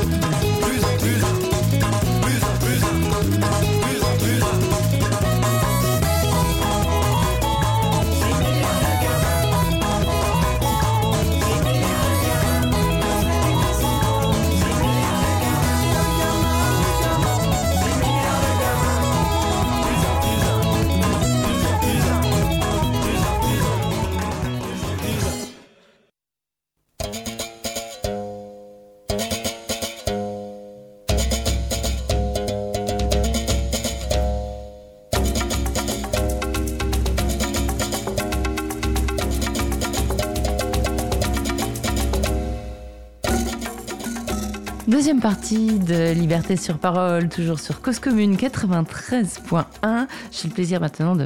On change de sujet totalement. J'a- J'accueille Jérôme Martin. Bonjour. Bonjour, merci de m'inviter. Euh, Je vous en prie, euh, je vous invite à, à l'occasion de la sortie de ce livre, Combien coûtent nos vies? Enquête sur les politiques du médicament. C'est paru aux éditions 10-18 et vous l'avez coécrit avec Pauline Londex. Alors vous, euh, Jérôme Martin, vous êtes ancien président d'Act Paris et euh, vous avez donc euh, fondé, euh, toujours avec, la, même, avec votre co-autrice, l'Observatoire de la transparence dans les politiques du médicament, l'OTMEDS, en 2019. Alors bien sûr, vous allez m'expliquer ce que c'est que ce OTMEDS, mais je voulais savoir si euh, c'est d'Act Up que vous vient cette démarche de vous mêler en tant que patient, euh, comme l'ont fait aussi les malades du sida ou les, ou les personnes impactées par le sida euh, dans les années 80-90. Ils ont commencé à se mêler de ce qu'on voulait pas qu'ils regardent euh, et ils ont tâché d'avoir une action sur les politiques publiques et notamment sur l'accès aux médicaments, aussi sur la stigmatisation des malades, etc. Est-ce que cette euh, idée d'intervention citoyenne dans la politique et dans la politique du médicament, dont on voudrait bien qu'elle nous échappe à nous, euh, ça vous vient d'Act Up? En partie, oui. Alors, euh, j'ai été président d'ActUp et Pauline Londex euh, en a été vice-présidente et, c'est aussi, enfin, c'est notamment occupé euh, de tout ce qui est question de l'accès au traitement contre le VIH, les hépatites virales dans les pays du Sud. Euh, donc, c'est là d'où vient aussi, doit commencer notre expertise et notre connaissance euh, sur les entraves. euh, que représentent les brevets et les prix des médicaments pour pour l'accès. Donc oui, for- forcément, ça joue quelque chose. Peut-être que pour les auditeurs et les auditrices, ACT UP, c'est surtout le signe des actions coup de poing Oui. de l'intervention médiatique, mais il faut bien se rendre compte que derrière ces actions, il y a aussi toute la production d'une expertise, et je dis bien production. Hein, c'est pas uniquement la synthèse de recherche, c'est vrai. euh, on, on est vraiment aussi de- des- des chercheurs quand on est quand on est activiste, quand on est militant. Donc la production de savoir, que ce soit du savoir médical, que ce soit du savoir juridique sur le droit de la propriété intellectuelle, du savoir économique. Euh, et donc c'est c'est cette expertise-là aussi qu'on a euh, voulu continuer à travers l'Observatoire de la transparence dans les politiques euh, du médicament. Euh, Et c'est aussi cette idée que euh, on ne doit pas s'en laisser compter euh, par les responsables politiques ou par les acteurs comme euh, l'industrie pharmaceutique quand on nous dit que le système actuel il est inéluctable, que rien ne peut changer. On est dans un système où il y a de grandes inégalités, où il y a des pénuries, où les prix des traitements menacent nos systèmes de santé. Donc il faut que chaque citoyen puisse se mêler. Et c'est ce qu'on a voulu faire, donner les moyens à chaque citoyen de se mêler de ce qui ne le regarde pas ou de ce qu'on aimerait bien ne pas le voir se mêler. Et ce combat, justement, je reviens à Act Up, mais bon, c'est pas le même, mais c'est la même démarche. Il est très bien résumé dans, un film dont on va, on va entendre un, petit extrait, on va entendre la bonne annonce de 120 battements par minute, qui a quand même pour les gens qui n'avaient pas vécu euh, cette époque, d'ailleurs, je ne sais pas si vous avez vraiment vécu, vous avez l'air bien trop jeune pour avoir vécu euh, l'époque euh, vraiment de, cette crise du sida où, où c'était, la peur de tout le monde, et, ces combats qui, voilà, qui restent emblématiques quand même. Hein. Il n'y en a pas eu. Les, les, les, malades de l'hépatite ne sont pas descendus dans la rue. Les diabétiques, même si vous faites allusion à Burgala dans le livre, ne descendent pas dans la rue. là, il y a eu quand même même si vous dites des actions coup de poing, euh, et peut-être vous avez l'air de regretter que c'est ce qu'on ce qu'on retienne uniquement, ça a quand même, ça a quand même fait bouger les choses. On, on a un pouvoir en tant que malade, c'est ce qu'on, c'est ce qu'on, on ressent tous un petit peu. Alors, je regrette pas que les actions coup de poing euh, soient ça qu'on retienne, puisque c'était l'objectif. C'est simplement qu'il ne faut pas oublier que derrière ces actions de coup de poing seraient, du folklore s'il n'y avait pas un travail de fond, d'expertise et d'influence. Euh, voilà, le, les actions ne sont qu'un des moyens parmi tous ceux qu'Act Up. Euh, et voilà, que, que ce soit ça qu'on retienne, c'était, c'était, c'était, c'était logique. Oui, il y a le, le, le pouvoir qui est lié au militantisme, et c'est ce pouvoir-là dont dont témoigne aussi tout le travail des militants du Sud, hein, société civile, activisme, malades du sida, malades des hépatites hein, en Inde, en Thaïlande. Le, le, les malades des hépatites sont aussi très très actifs, euh, euh autant que, que, les malades de, du, du, sida. Euh, vous avez cité donc les diabétiques qui se mobilisent aux États-Unis, où c'est un des pires scandales sanitaires de ces, de, de, ces dernières décennies, comme en France, autour de Diabète et méchant euh, et du musicien et producteur euh, euh Berson Burjala. Donc, donc on a, oui, effectivement, de, bah, les premiers concernés qui doivent mettre la parole. Et c'est ce pouvoir-là, euh, cette force-là qu'on essaie aussi de donner euh, par la mise à disposition d'une expertise euh, accessible à tout le monde pour se dire, bah là, on est en train de me dire, c'est trop compliqué, c'est trop difficile cette histoire de médicaments, et de, et de dire aux, lecteurs ou aux auditeurs, auditrices, bah en fait non, c'est pas si compliqué que ça. regardez, à partir du moment où vous voulez défendre le droit à la santé, on vous donne les éléments pour comprendre ce qu'on est en train de vous dire. Alors le livre Bravo, il est absolument limpide et glaçant. On va le détailler ensemble juste après. donc, je te l'avais promis tout à l'heure, la, la bande-annonce de 120 battements par minute. Et euh, Catherine de Médicis demande à Ronsard... Bonjour tout le monde, nous sommes Acte Paris et nous sommes venus vous donner un cours de prévention sur le sida parce que l'État français est incapable de nous informer. Qui vous a donné l'autorisation Non, il faut savoir que la capote, c'est la seule manière de se protéger pour l'appellation. regardez pas Il faut savoir que ne regardez pas existe bel et bien. Vous, oh, je vous demande de quitter cette salle Nous vivons le sida comme une guerre. Une guerre invisible aux yeux des autres. Pourtant, nos amis meurent. Et nous ne voulons pas mourir. Nous nous battons contre ceux pour qui l'épidémie est une aubaine car elle tue depuis plus de 10 ans dans l'indifférence générale. Je vais résumer la situation. Melton Farm a décidé d'orchestrer une pénurie de traitements afin de faire parler sa nouvelle molécule. Et l'effet d'annonce, on va augmenter la pression et on obtiendra de toute façon les médicaments pour les gens qui en ont besoin. Ensemble, nous pouvons unir nos forces pour résister à l'épidémie et aux problèmes sociaux qu'elle engendre. Il faut inverser le rapport de force. C'est pas nous qui avons besoin des labos, c'est eux qui ont besoin de nous. Tu vois bien qu'on n'arrive pas à mobiliser les médias sur la question des traitements?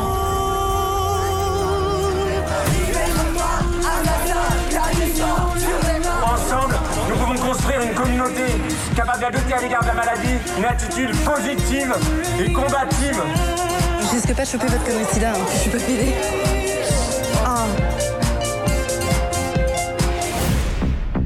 Paris, nous avons choisi d'affirmer le sida comme un défi. Vous pouvez le relever avec nous. Rejoignez-nous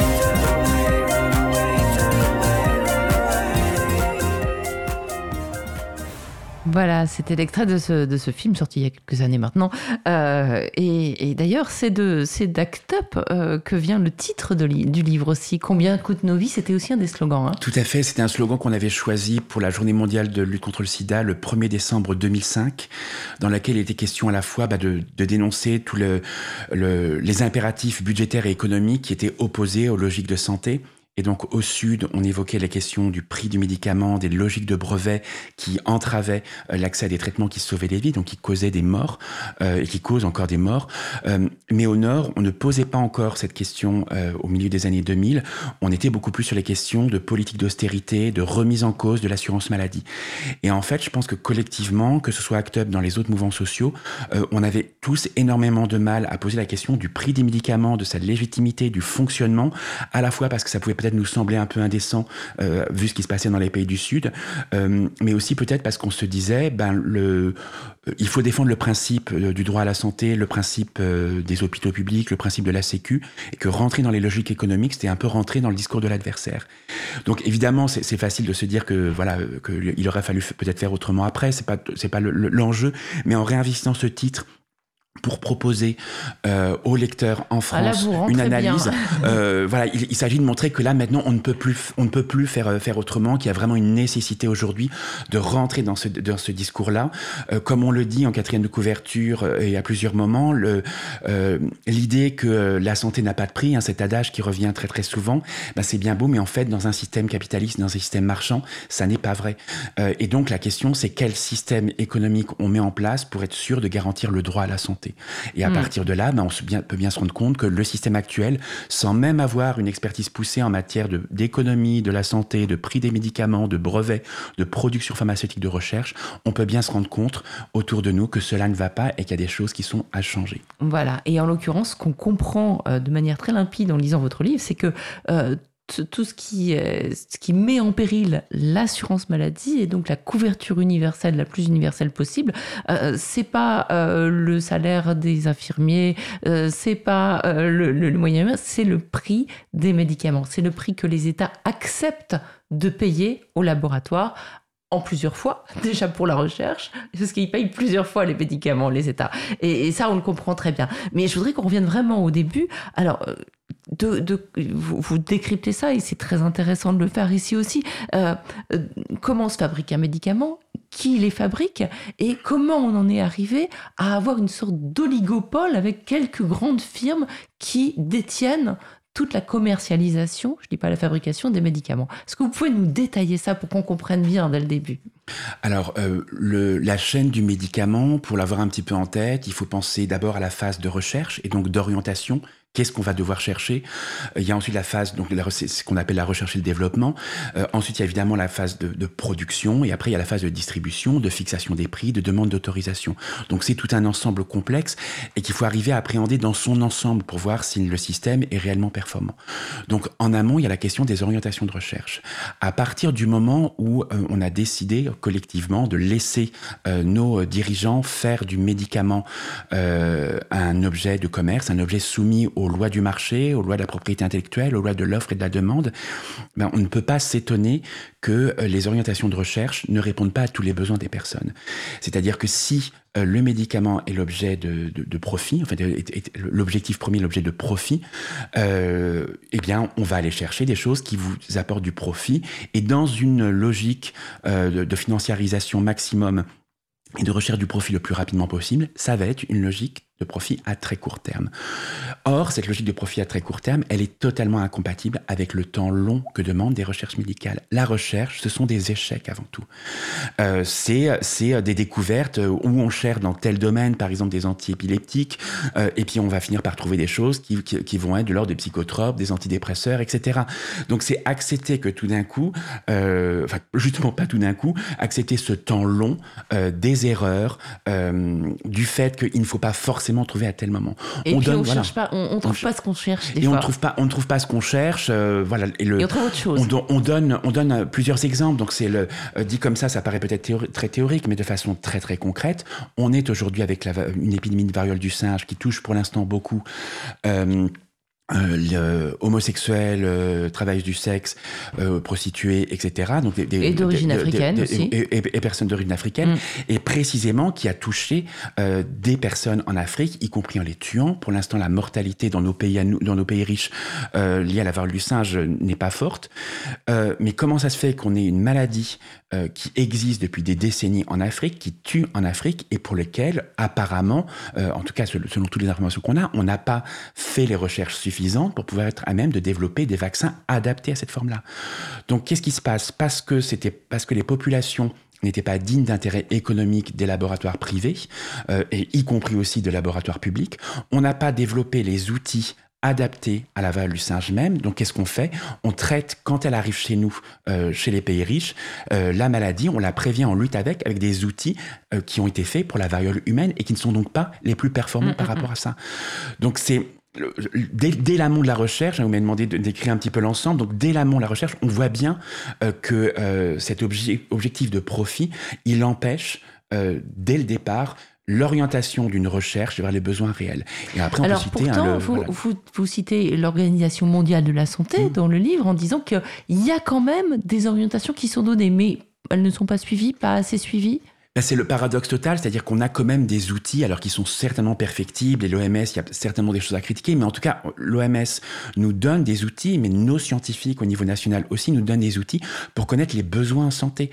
On sait par exemple que la résistance euh, aux antibiotiques, les multirésistances aux antibiotiques, vont être, enfin, sont déjà un très grave problème. C'est défini Pour, comme pour une les gens, menaces pour, de l'humanité. pour- les gens, on peut dire bah, quand on se chope un, un staphylocoque doré, c'est pour ça. Voilà. Euh, bah, voilà, pour pour donner, voilà. Tout à fait. Donc, euh, on, a, on a- donc on a certaines bactéries que l'on savait traiter avec des, avec des, antibiotiques, donc certains agents infectieux, que l'on ne sait plus ou qu'on ne devait plus savoir, tout simplement parce que euh, les virus ont évolué et sont devenus résistants aux, antibiotiques euh, existants, du fait notamment d'un usage, d'un usage beaucoup trop abusif dans l'élevage intensif, Voilà. euh, mais aussi auprès de chez les humains, d'où on se rappelle des, pour, pour euh, cette génération-là des, euh, des campagnes, les antibiotiques, c'est pas automatique.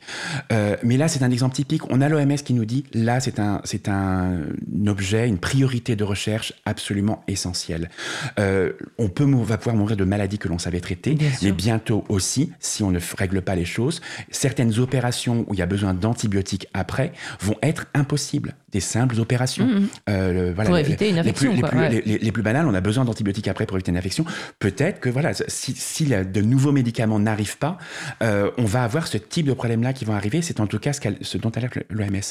Eh bien, et- on et n'a on n'a pourquoi, pas derrière. Pourquoi, pourquoi ils n'arrivent pas à ces Alors médicaments dans, ben, dans ce cas-là, tout simplement parce que le, on sait que le, le problème de la résistance aux antibiotiques, il implique qu'ensuite on ait un usage raisonné de ces médicaments quand ils arrivent sur le marché. Donc c'est Ce pas qui est totalement incompatible avec un objectif de vente massive. Et ça, c'est vraiment dit par l'OCDE. On a une représentante de l'OCDE euh, qui l'a dit à un colloque organisé par Sciences Po où Pauline intervenait en présence d'un représentant de l'industrie pharmaceutique du LEM. Elle a dit, vous comprenez bien que c'est difficile de faire chercher euh, à des groupes privés des médicaments qu'ils vont devoir euh, vendre de façon parcimonieuse. Et le représentant de l'industrie pharmaceutique, donc du LEM, les entreprises du médicament, hochait gravement la tête. Et c'est là aussi où il faut bien comprendre le problème, c'est qu'on peut s'indigner, euh, on peut apporter un jugement moral et on ne, se, on prive pas de le faire. Mais il faut bien comprendre aussi, dans cette situation-là, ben, pourquoi dans ce cas-là l'État ne prend pas le relais? Si l'industrie pharmaceutique dit elle-même qu'elle ne veut pas, qu'elle ne peut pas, pourquoi est-ce que l'État, pourquoi est-ce qu'elle ne laisse pas l'État le faire et pourquoi est-ce que l'État ne prend pas le relais sur cette question-là d'une recherche absolument vitale? Alors, je voudrais vous citer quand même, parce que la page 27 de votre livre m'a vraiment glacé. Alors, c'est un jugement moral, bien sûr, je suis une petite nature, bien sûr, mais quand même. Alors, euh, je vous cite, en 2016, les firmes pharmaceutiques américaines et européennes totalisaient un montant de 863 milliards de dollars de capitalisation boursière. En avril 2019, un analyste du groupe Goldman Sachs interroge une petite biotech, on parlera des biotech, on dira ce que c'est, dans un rapport euh, sur les, sur les thérapies géniques. Est-ce que guérir les patients est un business model durable? La réponse de cet expert a le mérite de la clarté. Il dit donc, cette proposition, donc guérir un malade, a beau être d'une valeur considérable pour la société et les patients, elle pourrait représenter un défi pour les développeurs de thérapie génique à la recherche d'un flux de trésorerie soutenu. Un défi, ça veut dire juste c'est pas rentable. Ça veut dire c'est ouais, c'est risqué quoi. Euh, donc voilà. Donc en fait les choses sont claires. Guérir les gens n'est pas l'objectif. Faire des médicaments qui seraient consommés avec parcimonie, faire des médicaments à la limite, on comprend efficaces, définitivement efficaces, c'est pas du tout le but des laboratoires pharmaceutiques et des fameuses biotech, c'est-à-dire ces, ces entreprises très capitalistiques, euh, très euh, montées en bourse, euh, qui, qui, qui sont dans la dernière phase en fait de production du médicament, si je me trompe pas. Oui, alors ce qui est très intéressant dans cette euh, remarque, enfin, dans, dans, cette analyse d'un représentant de Goldman Sachs, c'est que, bon, une fois qu'on a un peu avalé oui, le, voilà, voilà, ce que ça même, hein. représente, qu'on a, qu a, un peu respiré, qu'on a essayé de ralentir ces, ces battements de cœur, euh, en lisant ça, euh, bah, qu'est-ce qu'il Qu'est-ce qu'il est en train de dire? Il est en train de dire que le système dans lequel on a laissé s'installer euh, la chaîne du médicament, le, le, le, le secteur pharmaceutique, bah, il n'arrive pas à répondre aux besoins en santé le besoin, enfin quand même le droit à la santé, c'est aussi le droit de guérir. Alors je rappelle juste que l'OMS dit bien que la santé, ce n'est pas uniquement que l'absence de maladie, mais c'est quand même voilà la guérison, la prise en charge de la maladie, c'est quand même un élément très important. Donc l'intervention pharmaceutique depuis le dépistage, euh, les vaccins, euh, jusqu'au traitement et notamment des traitements curatifs, pas uniquement des traitements des symptômes ou de euh, ou des traitements de stabilisation, mais vraiment de guérir la, euh, la maladie. Oui, c'est quand même l'objectif. Voilà, d'éradication, c'est quand même un immense objectif.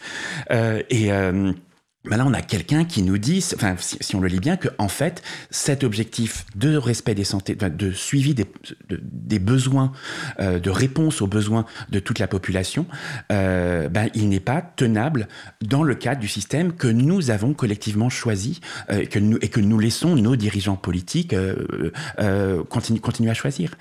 Mais alors, ce qui m'interroge quand même, c'est que là, vous le dites, vous révélez cette information qui sans doute est, voilà, est publique si on la cherche, mais pourquoi on la cherche pas aussi. On la cherche pas parce que euh, la politique du médicament, les transactions qui se font entre l'État, les États et les laboratoires, c'est quelque chose de très opaque, ce que vous dénoncez, et c'est admis un petit peu, euh, cette opacité est, admise, euh, notamment parce que ce qui règle ce commerce du médicament, c'est pas l'OMS, ça aurait été logique, mais c'est l'OMC, c'est-à-dire c'est l'Organisation mondiale du commerce. On est donc dans le droit commercial avec ce fameux secret des affaires, c'est bien ça?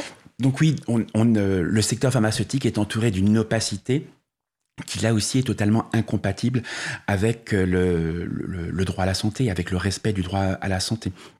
Donc vous l'avez bien indiqué, parmi les éléments de l'opacité, il y a la question du secret des affaires, donc qui a été renforcé par une directive européenne, retranscrit dans les lois nationales, euh, notamment, en, hein. euh, notamment en France. Donc ça a aussi un impact sur les questions du médicament. Euh, ça a été quand nous donc on a bataillé avec des députés de la France insoumise ou des sénateurs communistes pour obtenir le, un peu de transparence, donc un amendement qui permettait d'en savoir un peu plus sur les aides publiques que pouvaient recevoir les, les industriels de, du médicament euh, quand ils font euh, de la recherche et du développement euh, de, médicaments, bah, c'est le secret des affaires a été opposé par le rapporteur du projet de loi de finances de la sécurité sociale qui s'appelait à l'époque Olivier Véran. Donc on voit bien qu'il y a voilà son premier réflexe. Le rapport de force a permis qu'il change d'avis ensuite et grâce à l'intervention de la députée la France Insoumise Fiat. Caroline Fiat, on a pu avoir un, un, amendement commun entre la France Insoumise et LREM. C'est assez rare pour le pour le noter. Enfin, il a été quand même un peu affaibli. Il a si été, je vous il ai a été, bien lu, il a hein. été, oui, il a été, il a, qui a été bien affaibli. Enfin, on peut, Ouais. voilà. Euh, on parle bien d'un amendement qui est en même temps historique et en même temps très, Enfin, très c'est- le insuffisant. symboliquement, c'est un pas dans la bonne direction, mais ça va pas changer grand-chose. Et on manque encore de recul pour voir vraiment l'impact que ça peut avoir sur la transparence. Mais il en reste pas moins que c'était quand même une, une- une petite avancée au moins, au moins symbolique. Mais il en reste pas moins que le premier réflexe euh, du, du député en charge du dossier et du gouvernement autour de ça, ça a été secret des affaires, alors qu'on parle de droit à la santé. Alors que comme vous l'avez dit tout à l'heure, on est dans un contexte où depuis 20 ans, on retire tous les moyens à l'hôpital au nom de la maîtrise des dépenses de santé, alors qu'on n'a aucun débat rationnel, transparent sur les dépenses que l'on fait auprès de l'industrie pharmaceutique. Vous l'avez signalé tout de suite, il faut peut-être réexpliquer aux auditeurs, on paie plusieurs fois nos médicaments. L'industrie dite privée n'est privée que euh, par ses profits et que par sa gouvernance, c'est-à-dire ses choix stratégiques. Euh, tout le reste, en fait, est, est essentiellement assumé, enfin une grande partie, on aimerait bien savoir exactement combien, est assumé euh, par le, le- le secteur public. Donc d'une part... Et, et on- aussi parfois par la charité, on parle Oui. du téléthon, etc. du Téléthon, etc. Euh, donc le, on, on a le- les industriels utilisent les, les technologies qui sont issues de la recherche fondamentale publique. Il faut bien se rendre compte, hein, les vaccins ARN, si, on a, si ça a été si rapide, ce succès vraiment si brillant, euh, c'est aussi parce qu'il y a eu énormément d'argent public donné les, les 10-20 dernières années euh, à de la recherche publique. C'est par exemple 17,2 milliards de dollars aux États-Unis en 20 ans donnés euh, par le NIH, donc un opérateur public américain, l'argent des contribuables américains, euh, qui, qui ont de technologies qui ont ensuite été réutilisées par les groupes privés. Apparemment, les contribuables français, si on en croit les, les déclarations de Bruno Canard, qui était Mm. le, le- le patron de, de- du, oh, pardon, du CNRS, Du CNRS, il est Euh, toujours, voilà, il est un toujours ex-Marseille hein, en virologue, mais- oui. Voilà, mais il est toujours aussi virologue et il a beaucoup euh, de- d'expertise euh, lors du- de, la, de la crise du, du coronavirus. Mais il se plaignait de ne pas avoir assez de financement. Peut-être qu'on aurait eu un vaccin euh, produit par des Français si jamais euh, l'État s'était mobilisé. Donc oui, dans, enfin voilà, c'est une autre forme d'aide, c'est-à-dire c'est l'aide directe à la recherche. euh, à la recherche privée, Mm. mais qui évidemment assèche la recherche publique.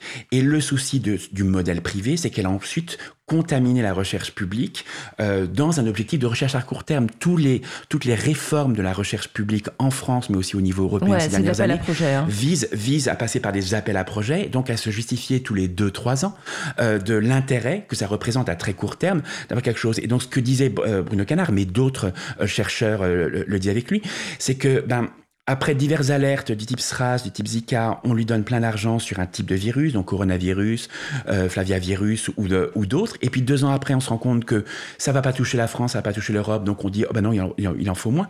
Mais ces recherches-là, c'est pas en deux ans. Donc ça signifie que le- voilà, en 2015, il raconte que il a envoyé des lettres euh, à la Commission européenne pour obtenir des financements, notamment sur des recherches sur le coronavirus, et qu'on lui a refusé parce que ce n'était pas l'actualité en 2015. Donc bien Mmh. Quatre sûr que ans avant. bien- quatre ans avant. Donc bien sûr que oui, on n'est pas armé ensuite par rapport à ça, au nom d'une logique court-termiste qui a été euh, Donc, le héritée, public de, héritée est- est et- en fait, euh, colonisé. Donc à double titre, d'une part parce que l'argent public, euh, il y en a moins puisqu'on le donne à des groupes privés, que, que l'on appelle ensuite privés. Euh, il faut rappeler par exemple qu'en 10 ans, Sanofi a touché plus de 1, euh, un- un- plus d'un milliard 300 millions euh, d'euros euh, du crédit impôt recherche, euh, tout en euh, licenciant, tout en supprimant le poste de presque 2000, euh, sur cette période-là, 2800 chercheurs. Mhm. Donc, on a d'un côté de l'argent public euh, qui file vers le privé, donc qui, ne va plus vers le public, et en même temps les normes du privé euh, de cette recherche financiarisée qui s'installent aussi dans la recherche publique. Donc, on n'a pas de quoi, parado- on n'a pas de quoi répondre aux besoins de la, Bien la sûr, de la mais ce qui est paradoxal et très cynique aussi, c'est que le- les, les prix exorbitants des médicaments payés au laboratoire sont justifiés parce que bah, ils ont pu, avant d'arriver à ce résultat, se tromper, euh, avoir une, une recherche sur le temps long. En fait, ce qui est, ce qui est valorisé et payé au privé n'est pas euh, valorisé euh, et payé au public, en fait. Donc, ce serait, ce serait la mission.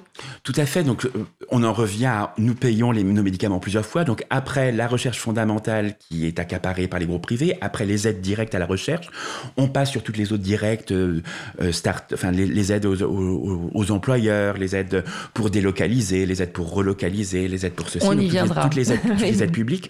On en arrive à une- la forme d'aide que tout le monde, que tout le monde connaît, même si elle nous paraît invisible parce qu'on est bénéficiaire de l'assurance maladie, mais qui est la fixation du prix euh, du, euh, du médicament, qui se fait dans des conditions d'opacité, avec un régulateur public qui s'appelle le CEPS, le Comité économique des produits de santé, dont on peut vraiment se demander s'il a tous les éléments pour pouvoir négocier avec un bon rapport de force. Parce que ce que l'on montre, ce que l'on dit, c'est qu'on assiste à une explosion des prix des médicaments, alors même qu'on voit bien euh, que, euh, bah, en fait, le un brevet ce, qui confère le, le monopole et qui lui permet d'avoir autant de force quand il négocie son prix, euh, c'est censé récompenser l'innovation et la prise de risque. Mais on voit bien, en tout cas nous, ce qu'on demande, c'est prouvez-nous la prise de risque. Nous, ce qu'on a, c'est on voit plein d'argent public euh, qui est fait. Donc, à quel moment vous, vous êtes intervenu? Euh, Donc, pourquoi est-ce que vous euh, fixez un tel prix pour l'insuline alors que l'insuline, ça existe depuis, on, l'a découverte il y a plus de 100 ans et que son, la personne qui l'a découverte voulait en faire cadeau à l'humanité, Mm. elle a vendu, elle a l'équivalent d'un euro, d'un dollar symbolique. Voilà, mais moi, ce que je me suis dit en voyant les prix, parce qu'il y a parfois des, inje- des injections pour un traitement à plus de à plusieurs millions d'euros. Euh, alors c'est vrai que ça, c'est peut-être un écueil d'ailleurs. Je dis pas qu'il faut qu'on paye tous nos médicaments et qu'on on vende sa maison pour soigner un cancer, hein. mais on ne connaît pas le prix. euh, des médicaments qui nous sont injectés à l'hôpital quand on a, mettons, un cancer. Mais je pense que alors ça, c'est pas dans le livre, hein, c'est vraiment une réflexion personnelle. Je me dis, mais peut-être qu'on devrait en avoir euh, une idée pour pouvoir s'en indigner justement, en se disant, mais bon, est-ce que ce cachet, il vaut si cher que ça? Est-ce qu'il qui, qui l'a fabriqué? Peut-être que si on avait ces sommes en tête, pas pour nous culpabiliser, hein, mais pour qu'on se pose la question, il y aurait peut-être quelque chose à faire dans, en termes d'information du, du, malade Alors en termes d'information, oui, il faut le, un exemple qu'on peut donner, euh, et on en revient aussi au, au slogan d'Act Up en 2005, combien coûtent nos vies, et le fait que cette question-là du prix était dans l'angle mort, c'est bien aussi parce que l'assurance maladie tend à invisibiliser ouais. ça. Et, euh, mais, voilà, mais et donc, et a donc informer, profitent. alors informer les malades et les patients, pourquoi pas? Le problème, c'est que c'est tr- très souvent fait, non pas pour les informer, mais pour les Pour culpabiliser. Euh, et ça, c'est de plus en plus le cas aussi. Donc, on ne remet pas en question la légitimité du prix, sa pertinence, savoir s'il a été fixé rationnellement avec tous les éléments. On va dire, vous coûtez cher à la société. Voilà.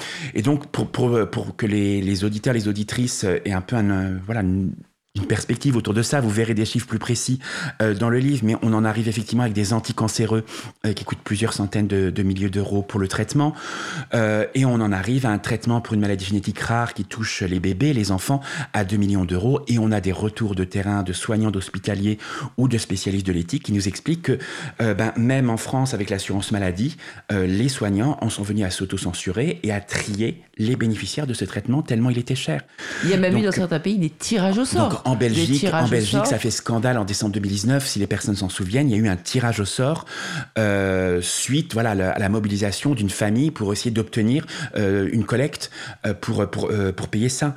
Et le tirage au sort, ce n'est pas la première fois que ça arrive. On l'a entendu dans la bande annonce de de 120 battements par minute. Hein, Melta, donc le, le laboratoire imaginaire qui organise la pénurie pour faire parler de son médicament. Bon bah, il y a eu le- l'exemple du laboratoire Abbott qui a organisé un tirage au sort, donc restreint, contingenté les bénéficiaires d'un traitement de façon à pouvoir faire monter les enchères dans la fixation du prix euh, ensuite euh, auprès des auprès des pouvoirs publics. C'était à une époque où euh, Act Up, on en parlait avec d'anciens militants qui ont connu cette époque-là, euh, ne rentrait pas dans ces questions-là, en tout cas en France, hein, contrairement aux Mhm. États-Unis où la question du prix Ben était oui, évidemment vu le système hein, ouais. bien plus décisive et, et et avait entraîné par exemple le blocage de Wall Street au début des années 90 euh, euh, à New York.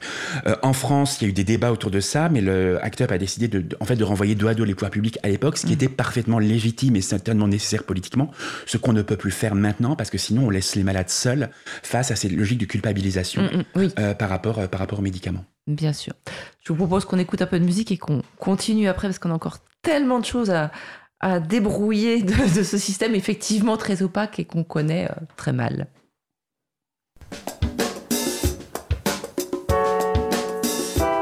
Pour être pharmaco-vigilant, il faudrait interdire Neuilly.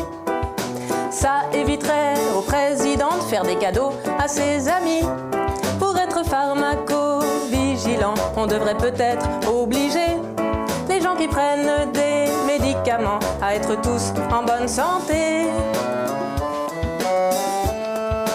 Hypertension artérielle pulmonaire, c'est pas terrible comme effet secondaire. Insuffisance mitrale ou aortique, avec ou sans diabète, c'est quand même chouette, un petit cacheton d'en fête. Tout le monde l'adore, messieurs comme mesdames. Notre Mediator, 150 mg. Pour être pharmaco-vigilant, il faudrait interdire Neuilly. Ça éviterait au président de faire des cadeaux à ses amis. Pour être pharmaco-vigilant, on devrait peut-être obliger les gens qui prennent des à être tous en bonne santé. Le médiator, ce n'est que trois morts. Une pneumologue qui l'accuse et à tort. Un valvulopathe sans doute congénital. Et le responsable d'une revue médicale. Mais si vous êtes mort, on vous indemnisera. C'est pas notre genre de tuer les gens comme ça.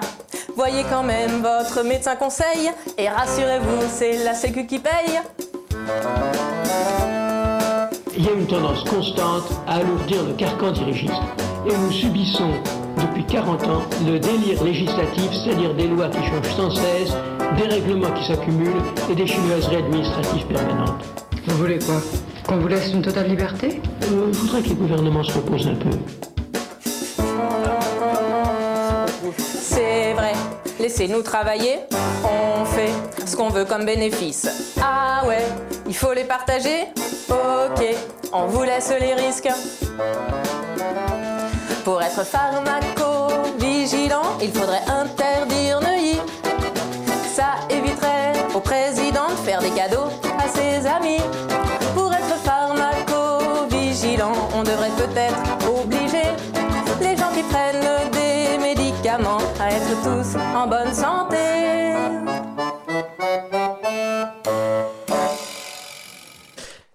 Et voilà, savoureuse chanson de la Parisienne libérée. On a entendu Monsieur Servier, feu Monsieur Servier, euh, voilà, qui n'a pas pu assister à son procès d'ailleurs.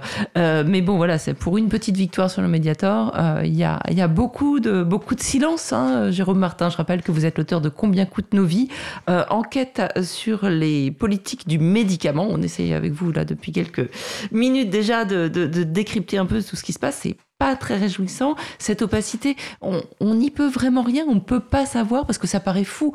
Le coût de production euh, d'un traitement n'est jamais de plusieurs millions euh, d'euros euh, ou plusieurs dizaines de millions d'euros. Mais en l'occurrence, cette spéculation, personne ne peut y mettre un frein. Alors, il y a plusieurs choses déjà. Enfin, si on peut y faire quelque chose, c'est-à-dire que il y a très souvent, quand il est question des problèmes que l'on aborde, euh, alors en France, la question des prix des médicaments est pas abordée, mais on y aborde un peu plus la question des pénuries, la question des angles morts de la recherche, euh, elle est un peu plus, mais très souvent, on l'aborde sous la forme du constat. Et nous, ça nous paraissait essentiel de montrer que des solutions existent euh, sur chacun de, sur chacun des points Voilà. qu'on aborde, sur chacun là-dessus. Et il faut vraiment là-dessus que les, le- les auditrices, les, enfin les auditeurs sont, sont- arrivent à s'en convaincre, c'est qu'on est face effectivement à des, euh, à des géants, face à un système qui a d'autant plus de pouvoir qu'il paraît inéluctable, hein, notamment parce qu'il nous paraît très complexe, qu'on n'a pas envie de se dire, tiens, mais euh, euh, bon, ils ont raison, après tout, ils ont investi beaucoup d'argent, donc il faudrait payer beaucoup de médicaments. Et ce qu'on a vraiment voulu montrer, c'est que non seulement d'autres choses sont possibles, mais se font. Donc, en en partant d'exemples, et là aussi j'insiste beaucoup, d'exemples qui nous viennent des pays du Sud. C'est-à-dire que là, il y a un vrai transfert euh, des euh, solutions qui ont été développées pour lesquelles nos camarades, euh, la société civile, des militants, des chercheurs, des juristes et parfois aussi des gouvernements se sont battus en matière de recherche, en matière de production, et qu'il faut arriver à transférer, alors pas en copiant-collant, mais en s'en inspirant. euh, pour pouvoir bah, trouver des failles dans ce système et arriver à le modifier, à le changer pour qu'il soit au service du droit à la santé. Donc vraiment, le, euh, on peut vraiment avoir la pression dans ces discussions parce que c'est important aussi de parler des dysfonctionnements, de les Oui, décrire. mais il faut vraiment que chacun, chacune en ait conscience. Ce que montre le livre, c'est que vraiment d'autres choses et que chacun peut s'en emparer, chacun peut les défendre. Euh, Alors, voilà, vous on avez- verra. euh, Absolument. Vous avez évoqué les, les pénuries, on, va y venir. Euh, après ça, on parlera bien sûr des brevets, parce que le, le prix des médicaments est bien sûr lié à, à ce monopole qu'est qu'est le brevet. On, va y venir, mais c'est vrai que vous avez prononcé le mot pénurie. C'est très important aussi, parce que ce système, euh, cette concentration sur les, produits rentables, et aussi cette délocalisation des productions, parce qu'un médicament, même s'il est parfois assemblé en Europe, le principe actif est produit principalement en Inde, en Chine, euh, et puis euh, bah, quand les frontières sont fermées, bah, on se retrouve sans principe actif. Donc c'est bel et bien un problème. Il y a les pénuries, c'est pas une petite affaire, puisque ça fait perdre des chances de guérison à, des, patients. Et ça a été le cas, et ça a été, vous le dites dans le livre, un petit peu mis en lumière euh, par euh, bah, la crise du, du, du Covid-19, euh, qui a provoqué justement la, la fermeture de frontières, et aussi qui a révélé des, des pénuries, notamment de médicaments très, très importants pour la fin de vie des gens. Tout à fait. Alors là encore, si on en revient à un système qui est inscrit dans des logiques marchandes, euh, bah, ces logiques marchandes, elles incitent à aller euh, externaliser la production dans des pays où les normes environnementales sont moins euh, importantes. Je crois que c'est très important aussi à rappeler. Oui, ça vous le dites dans le livre. Alors, vous dites que ça pollue énormément de fabriquer des médicaments. C'est de la chimie, c'est ça? C'est de la chimie, on a la chimie, mais on a aussi de l'émission de gaz à effet de serre. L'indus- L'industrie pharmaceutique émet en- encore plus de gaz à effet de serre au niveau mondial que, que l'industrie automobile, par exemple. Ah oui. Donc on a, on a ces éléments-là. Donc il y a déjà, pour, en dehors des pénuries de ce que avez dit, il y a aussi un enjeu éthique. Il faut quand même se poser des questions. C'est que on a, nous, nous consommons des médicaments, euh, mais l'impact écologique euh, de ces médicaments que nous consommons, il est assumé par d'autres populations ailleurs, en Chine, euh, en Inde. Voilà, parce qu'on a laissé aussi des entreprises externalisées dans des, euh, dans des endroits où les normes environnementales étaient moins importantes. Et donc, l'enjeu d'une relocalisation, parce que c'est évidemment là une, une- une- Qui un nous des a enjeux. été promis- une relo- promise. Elle est où? Oui. On ne sait pas. Alors, elle nous a été promise, mais il nous faut une relocalisation publique, pas une relocalisation dans, dans, les, dans les termes de la loi de l'offre et de la demande, sinon on ne réglera qu'une toute petite partie du problème au niveau des pénuries. Mais donc, la, voilà, la relocalisation doit tenir compte de cet enjeu éthique euh, et environnemental. L'autre aspect, donc évidemment, ce que vous avez dit, c'est bien sûr le fait fait qu'en externalisant notamment la production de la matière première, donc la phase initiale et décisive euh, de la production d'un médicament, euh, on fragilise énormément l'approvisionnement. Euh, il y a cette externalisation-là, et donc cette vulnérabilité-là, on l'a vu, on l'a perçu, comme on l'a indiqué, avec les conditions exceptionnelles du, confinement en Chine ou de la fermeture des frontières en Inde à, à l'hiver ou au printemps 2020, euh, qui a eu entraîné euh, ben des pénuries euh, de midazolam, enfin de médicaments essentiels à réanimation, notamment un sédatif, le midazolam, qui est le traitement de référence euh, pour le en, réanimation, avait des conséquences absolument dramatiques dans l'accompagnement des personnes, notamment au niveau de la fin de vie, l'abaissement des standards hein, de, de prise en charge, donc potentiellement plus de souffrance pour les personnes, moins de possibilités dans le, au niveau de la fin de vie de pouvoir être en état de dire au revoir à ses, à ses proches quand, quand les visites étaient, étaient possibles. Donc des choses vraiment dramatiques. Mm-hmm. Hein. le, il faut sans cesse le rappeler, hein, parce que la technicité du sujet, il ne faut pas qu'elle fasse égarer aussi l'essentiel de, de l'humain derrière. Euh, avec des, euh, des, soignants obligés, alors on se rappelle, hein, euh, habillés avec des sacs poubelles, euh, commandant des masques tissus, de voilà. Donc, donc et, de l'économie de bout de chandelle, on économisait les derniers les fonds de seringues en fait. Donc on avait cet aspect-là, qui est, qui est entre autres causé par l'externalisation de 80% de la production de la matière première. Et si vous n'avez pas la matière première, même s'il vous reste ensuite des usines pour faire ce qu'on appelle les étapes suivantes, le façonnage ou le flaconnage, enfin, le, et, le, conditionnement à la fin, c'est bah, on peut faire du placebo, vous, mais pas grand-chose. Vous, ne pouvez pas faire grand-chose. Donc nous, qu'est-ce qu'on, enfin, qu'est-ce qu'on a fait? C'est par exemple pour le midazolam, on a réussi à identifier. Il faut bien, il faut bien se rendre compte hein, de, de de l'état de l'Union dans lequel on est, c'est qu'on a été alerté par ces pénuries, par ce risque de pénurie, alors même que tout le monde commençait déjà à parler des pénuries, des tensions sur les tests ou sur les masques. Nous, on était alertés sur euh, ces pénuries de médicaments essentiels en réanimation mmh. par des responsables de la PHP, mais des, vraiment des pontes qui sont censés être, avoir un lien direct avec le ministère de la Santé. Mmh. Et en fait, ils se sont tournés vers nous, association de bénévoles sans moyens, parce que le gouvernement ne leur répondait pas. Et, et ils vous ont demandé quoi? Mais ils ont demandé qu'est-ce qu'on peut faire. Ah Donc nous, ce qu'on a fait, c'est qu'on a, voilà, avec les contacts, les réseaux qu'on a, on a réussi à identifier des producteurs qui étaient en dehors de Chine euh, de, de, de, de, ce médicament, en s'assurant qu'ils avaient les stocks nécessaires, ce qui était le cas.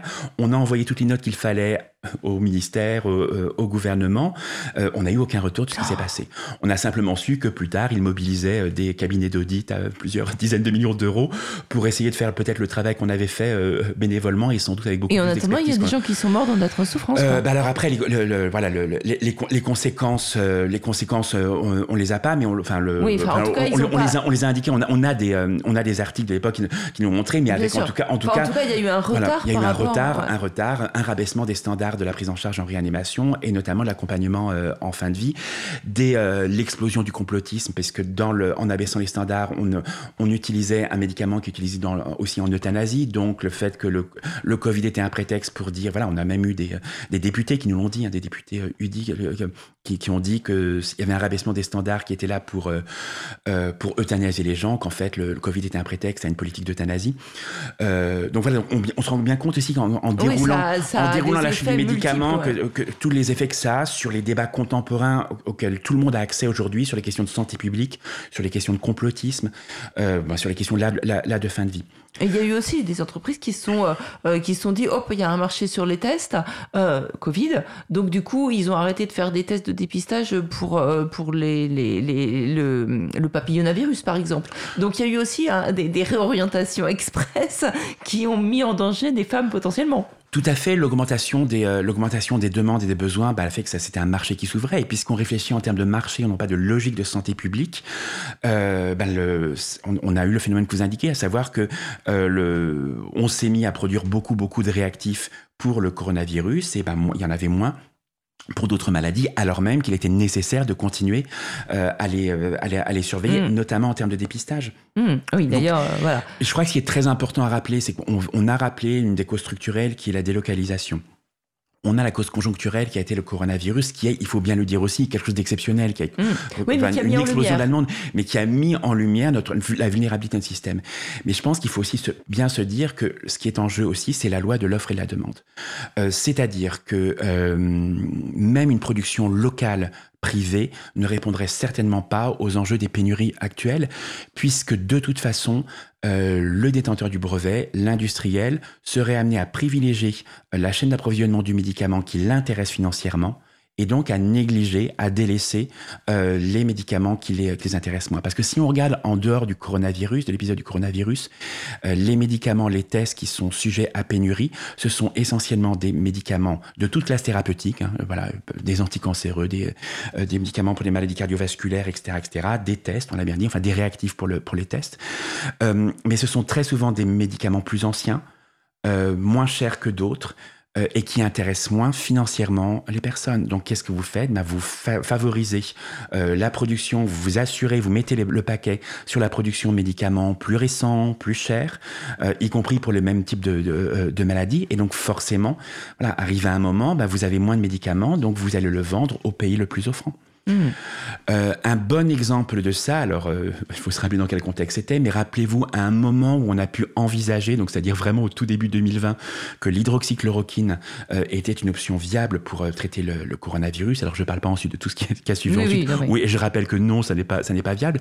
Mais à ce moment-là, il a suffi des premières alertes pour que les États-Unis commande massivement, Donald Trump a fait commander massivement par les hôpitaux américains euh, de l'hydroxychloroquine, provoquant des tensions euh, sur le marché sur, sur ce médicament, que, alors même que c'est il soigne le paludisme. alors le, ça, ça, a pu faire, ça a pu provoquer des problèmes pour au niveau du paludisme, euh, mais peut-être de façon un peu restreinte parce que c'était c'est quand même un médicament d'ancienne génération mmh. et donc il y a, d'autres médicaments pour le, pour des paludismes qui ont qui ont évolué, mais mais aussi pour le lupus, donc pour des mmh. maladies pour des maladies un peu plus un peu plus rares et on a eu des retours de tension dans des pays comme la France euh, autour du lupus. Donc rien de grave, mais qui aurait pu l'être un peu plus grave si des choses n'avaient pas été rééquilibrées mmh. à un moment en matière de ben, pour qui on le fait en fait. Mmh.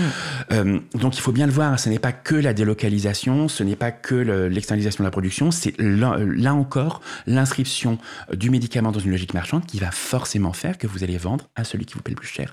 Rappelons-nous les débuts de la vaccination du Covid-19. Euh, euh, L'Union européenne, les pays de l'Union européenne en ont eu moins au départ parce que d'autres pays les avaient payés plus cher. Mmh. La Commission européenne était très fière de dire, et ils avaient en partie raison, tant, tant mieux, de dire qu'en oui. que, se mettant ensemble, ils avaient réussi à négocier des oui. prix les plus bas, mais en négociant les prix les plus bas, bah, ils laissaient passer, enfin, passer devant. Et c'est terrible d'avoir à se dire que faut, de, de, parler ça en termes de course et de compétition. Euh, on, euh... Mais justement, vous parlez aussi dans le livre, ça me revient maintenant, le, du vaccin sur le Covid. Mmh. Et, et c'est très, très intéressant, parce que là, on va en venir justement à la question des brevets. Euh, c'était une sorte de course à l'échalote, alors que s'ils s'étaient mis ensemble pour euh, si les différents labos s'étaient mis ensemble pour collaborer, eh ben on aurait eu un vaccin plus vite et peut-être plus efficace plutôt que d'essayer de se, on le voit maintenant d'ailleurs avec Moderna et le procès, enfin le, les accusations de, de d'essayer de se piquer les, les, découvertes et d'être d'être absolument le premier. Tout on a été dans une logique de compétition délétère, en fait. Tout à fait, qu'on se rappelle, donc il y a deux ans et demi, la course au vaccin est lancée. C'était vraiment l'expression donnée toujours, la course au vaccin, avec donc cette idée que ben euh, ça peut le, le, modèle sportif de compétition peut donner, le, peut permettre à chacun de donner le meilleur de soi-même. Mais en fait, ce que ça a donné, c'est que bon, d'une part, en s'accaparant euh, les fruits de la recherche publique, sans jamais le dire, euh, avec énormément, énormément de soutien public. Enfin, c'est vraiment des, des, milliards de dollars euh, américains. C'est et on aimerait bien savoir plus précisément combien. De la part de la Commission européenne de, de, de, de la France, euh, Pfizer, Moderna et les autres ont pu recevoir, et Sanofi aussi. Euh, mais en fait, qu'est-ce que ça a fait? C'est que ben, vous voulez faire une course, donc vous, tout, tout le monde va prendre le, euh, la cible au sein du, enfin le, la cible pour le vaccin, mm -hmm. qui lui paraît la plus efficace à court oui. terme. Donc, donc, la fameuse donc on a SPAC. Donc, on aboutit euh, très très bien en six mois à des vaccins qui sont euh, qui sont autorisés, mais où on a mis tous nos œufs dans le même panier, plutôt que d'avoir une stratégie complémentaire où on aurait pu avoir des vaccins plus adaptés à tel type de population, voilà, des, des stratégies adaptées. Avec où on aurait pu avoir aussi, si on avait adopté une autre logique, une communication des erreurs des uns et des autres qui aurait pu permettre de faire gagner du temps. Où on et aurait pu aussi, voilà. parce que les erreurs, elles se déterminent, vous le dites aussi, notamment avec des, des, des volontaires pour tester. Les... Donc, des fois, on prend, fait prendre des risques à plusieurs euh, euh, groupes de, de, personnes, alors qu'on pourrait limiter oui. ces risques. C'est un gaspillage d'argent public, puisqu'on donne plein d'argent public à des laboratoires différents qui travaillent sur la même chose, alors qu'on pourrait les, les, les, faire travailler ensemble de façon complémentaire. Et c'est, comme vous le dites aussi, euh, exposer des, euh, des patients euh, à des, aux risques inhérents à des essais. Et c'est aussi autoriser après euh, les industriels qui ont toute l'attitude dans le choix ben, à capter l'argent public à recruter les volontaires des essais et puis à dire ah ben nous on est un petit peu en retard, notre vaccin il va, il va bien marcher, mais on va arriver un petit peu trop en retard par rapport à Moderna, etc. Donc on s'arrête. C'est ce qu'a fait Sanofi. C'est très exactement ce qu'a fait Sanofi et je crois que c'est très important que les auditeurs et les auditrices comprennent la différence. On ne parle pas d'arrêter un essai parce qu'il aurait parce que le, médicament testé ou le vaccin testé aurait prouvé sa nocivité ou aurait prouvé son inefficacité. Dans ce cas-là, c'est totalement légitime et ça fait partie du protocole de consentement éclairé que les, que les patients signent. Euh, il faut juste assurer que qu'ils étaient bien informés autour de ça. Là, on parle vraiment d'un choix purement économique. Le vaccin de Sanofi était prometteur au, moment où il était. Et donc, on a recruté des, des, patients, on a gaspillé, entre guillemets, on a exposé à des risques, on a gaspillé aussi des patients parce qu'avoir des patients naïfs euh, de vaccins, ça devient une denrée rare. Mhm. Donc, ça signifie que pour un prochain vaccin tout aussi prometteur, on aura moins de personnes encore pour pouvoir le tester. je précise, hein, c'est qui n'en ont jamais eu. Hein. Qui, n'en ont jamais eu si on a besoin, voilà, pour, pour tout autre produit. Et je pense, si on en revient un peu à l'échelle globale, on avait quand même on a quand même 150 candidats vaccins. Et quand on compte le nombre de ceux qui ont été autorisés, donc 4-5, euh, on se dit quand même que ce modèle n'est pas énorme. Euh, sans même parler aussi de la capacité de l'adapter aux variants ensuite. Euh, Moderna, Pfizer nous avait promis des adaptations rapides. On en est là pour l'instant, l'Agence européenne du médicament je crois qu'il y en a un aujourd'hui ou demain bivalent qui euh, devrait... donc, dans les bivalents qui, qui, qui, devrait l'être, mais ça a été beaucoup plus long que ce qui avait euh, été, euh, été annoncé. On avait promis en quelques mois et, et, ça ne suit pas derrière. Et là encore, on n'a aucun moyen dans les contrats. Il faut le rappeler, hein, les contrats sont complètement opaques. Même les parlementaires européens n'y ont pas eu accès sans... Enfin, ils n'y ont eu accès que quelques, minutes, des centaines de pages, sans, prendre, sans, prendre, sans prendre en photo. Donc autant dire que pour investiguer ce qu'il y a, le, la responsabilité que... Les devoirs qu'a euh, l'industriel envers euh, la Commission européenne ou nous, euh, c'est très très compliqué à savoir, on ne le peut pas. Donc on a là encore, on a une opacité totale qui génère. Et on voit bien là encore ce que ça peut avoir d'impact sur la santé publique. C'est-à-dire qu'il faut bien se rappeler comment c'était. Il y a, ça a commencé en novembre 2020, donc il y a bientôt deux ans. On, a procédé, la course, elle a amené à ce qu'on entende, et puis les, peurs des gens, l'envie d'avoir des vaccins, l'envie de changer un petit peu, de, de, rentrer dans une autre ère du coronavirus après des mois et des mois de confinement. Ben on s'est mis à simplement écouter et discuter de l'intérêt de ces vaccins uniquement à partir des communiqués de presse. Mhm. Euh, des, laboratoires. Donc, tel jour, euh, euh, Pfizer, c'est efficace à 86%. Moi, Moderna, c'est efficace à 90%. Moi, AstraZeneca, c'est 94%. Ah non, finalement, mon essai n'était pas bon, je ça, y en avait, et puis la deuxième source d'information, c'était les sites complotistes sur Internet qui disaient oui, il y a beaucoup plus de morts qu'on croit. C'est bien cela l'enjeu. C'est ça le lien que je voulais faire aussi. C'est que ça a aussi provoqué des espoirs, tout simplement parce qu'on ne sait pas ce que ça veut dire, ces 84%. Enfin, si on n'a pas le protocole derrière, si on bah n'a pas la question qui est posée, qu'est-ce que ça veut dire, ce 84% et donc, dans l'espace public était totalement occulté le fait que l'intérêt du virus, il pouvait être de prévenir éventuellement une infection, mais il était surtout d'éviter, euh, pardon, l'intérêt du vaccin, pardon, était de prévenir euh, une infection, mais il était aussi d'éviter une forme grave de la maladie, euh, que c'était ça ce qui était surtout mmh, documenté, et que, ben, on a installé la campagne de vaccination avec un gouvernement qui était incapable de faire une communication. Euh, voilà. et donc, on a commencé à nous dire c'est efficace, c'est efficace pour la prévention. Et donc, forcément, quand il faut ensuite dire, ben, en fait, non, vous pouvez être vacciné, mais ce que ça prévient, c'est des formes graves, donc ça reste vraiment super intéressant. Ben, et ça n'empêche pas la contamination. Et, euh, évidemment que les personnes qui se posaient des questions enfin, s'interrogent encore plus et qu'on jette, et qu'on jette dans les bras d'entrepreneurs de, haine, d'entrepreneurs d'ignorance, euh, de businessmen de, de, de l'extrême droite, euh, complotiste, qu'on jette plein de gens qui s'interrogeaient légitimement autour de ça. Alors Jérôme Martin, le temps file à une vitesse incroyable avec vous et avec euh, tout ce qu'il y a à dire de votre livre, Combien coûtent nos vies? Alors j'aimerais que vous me disiez en quelques mots ce qu'est un brevet et en quoi la question des brevets est absolument centrale dans tout ce qu'on vient de décrire. Et en plus, vous parlez des solutions parce qu'il faut aussi qu'on l'aborde après, avoir promis, après avoir promis à l'auditeur qu'il fallait pas qu'il reste euh, uniquement dans le constat. Un brevet, c'est un titre d'exclusivité qui va permettre à son détenteur d'avoir un monopole euh, qui garantit notamment euh, ben, monopole, enfin voilà, un pouvoir immense dans la négociation des prix. D'accord, mais alors un brevet, ça doit être une super découverte, un truc inédit, non? Ben, Normalement, c'est quelque chose qui est censé récompenser effectivement l'innovation, la prise, la prise de risque. Mais le souci, c'est que le système actuel fait que, en fait, non. Donc, comme je l'ai indiqué, on a des brevets euh, sur le. Déjà, un brevet, ça dépend des lois nationales. Donc, ce qui est considéré comme étant brevetable euh, dans tel pays ne va pas ne va pas l'être l'être ailleurs. Et on a précisément les solutions viennent aussi de pays où on a pu développer des stratégies pour un peu limiter ce qui était pouvait être considéré comme comme brevetable.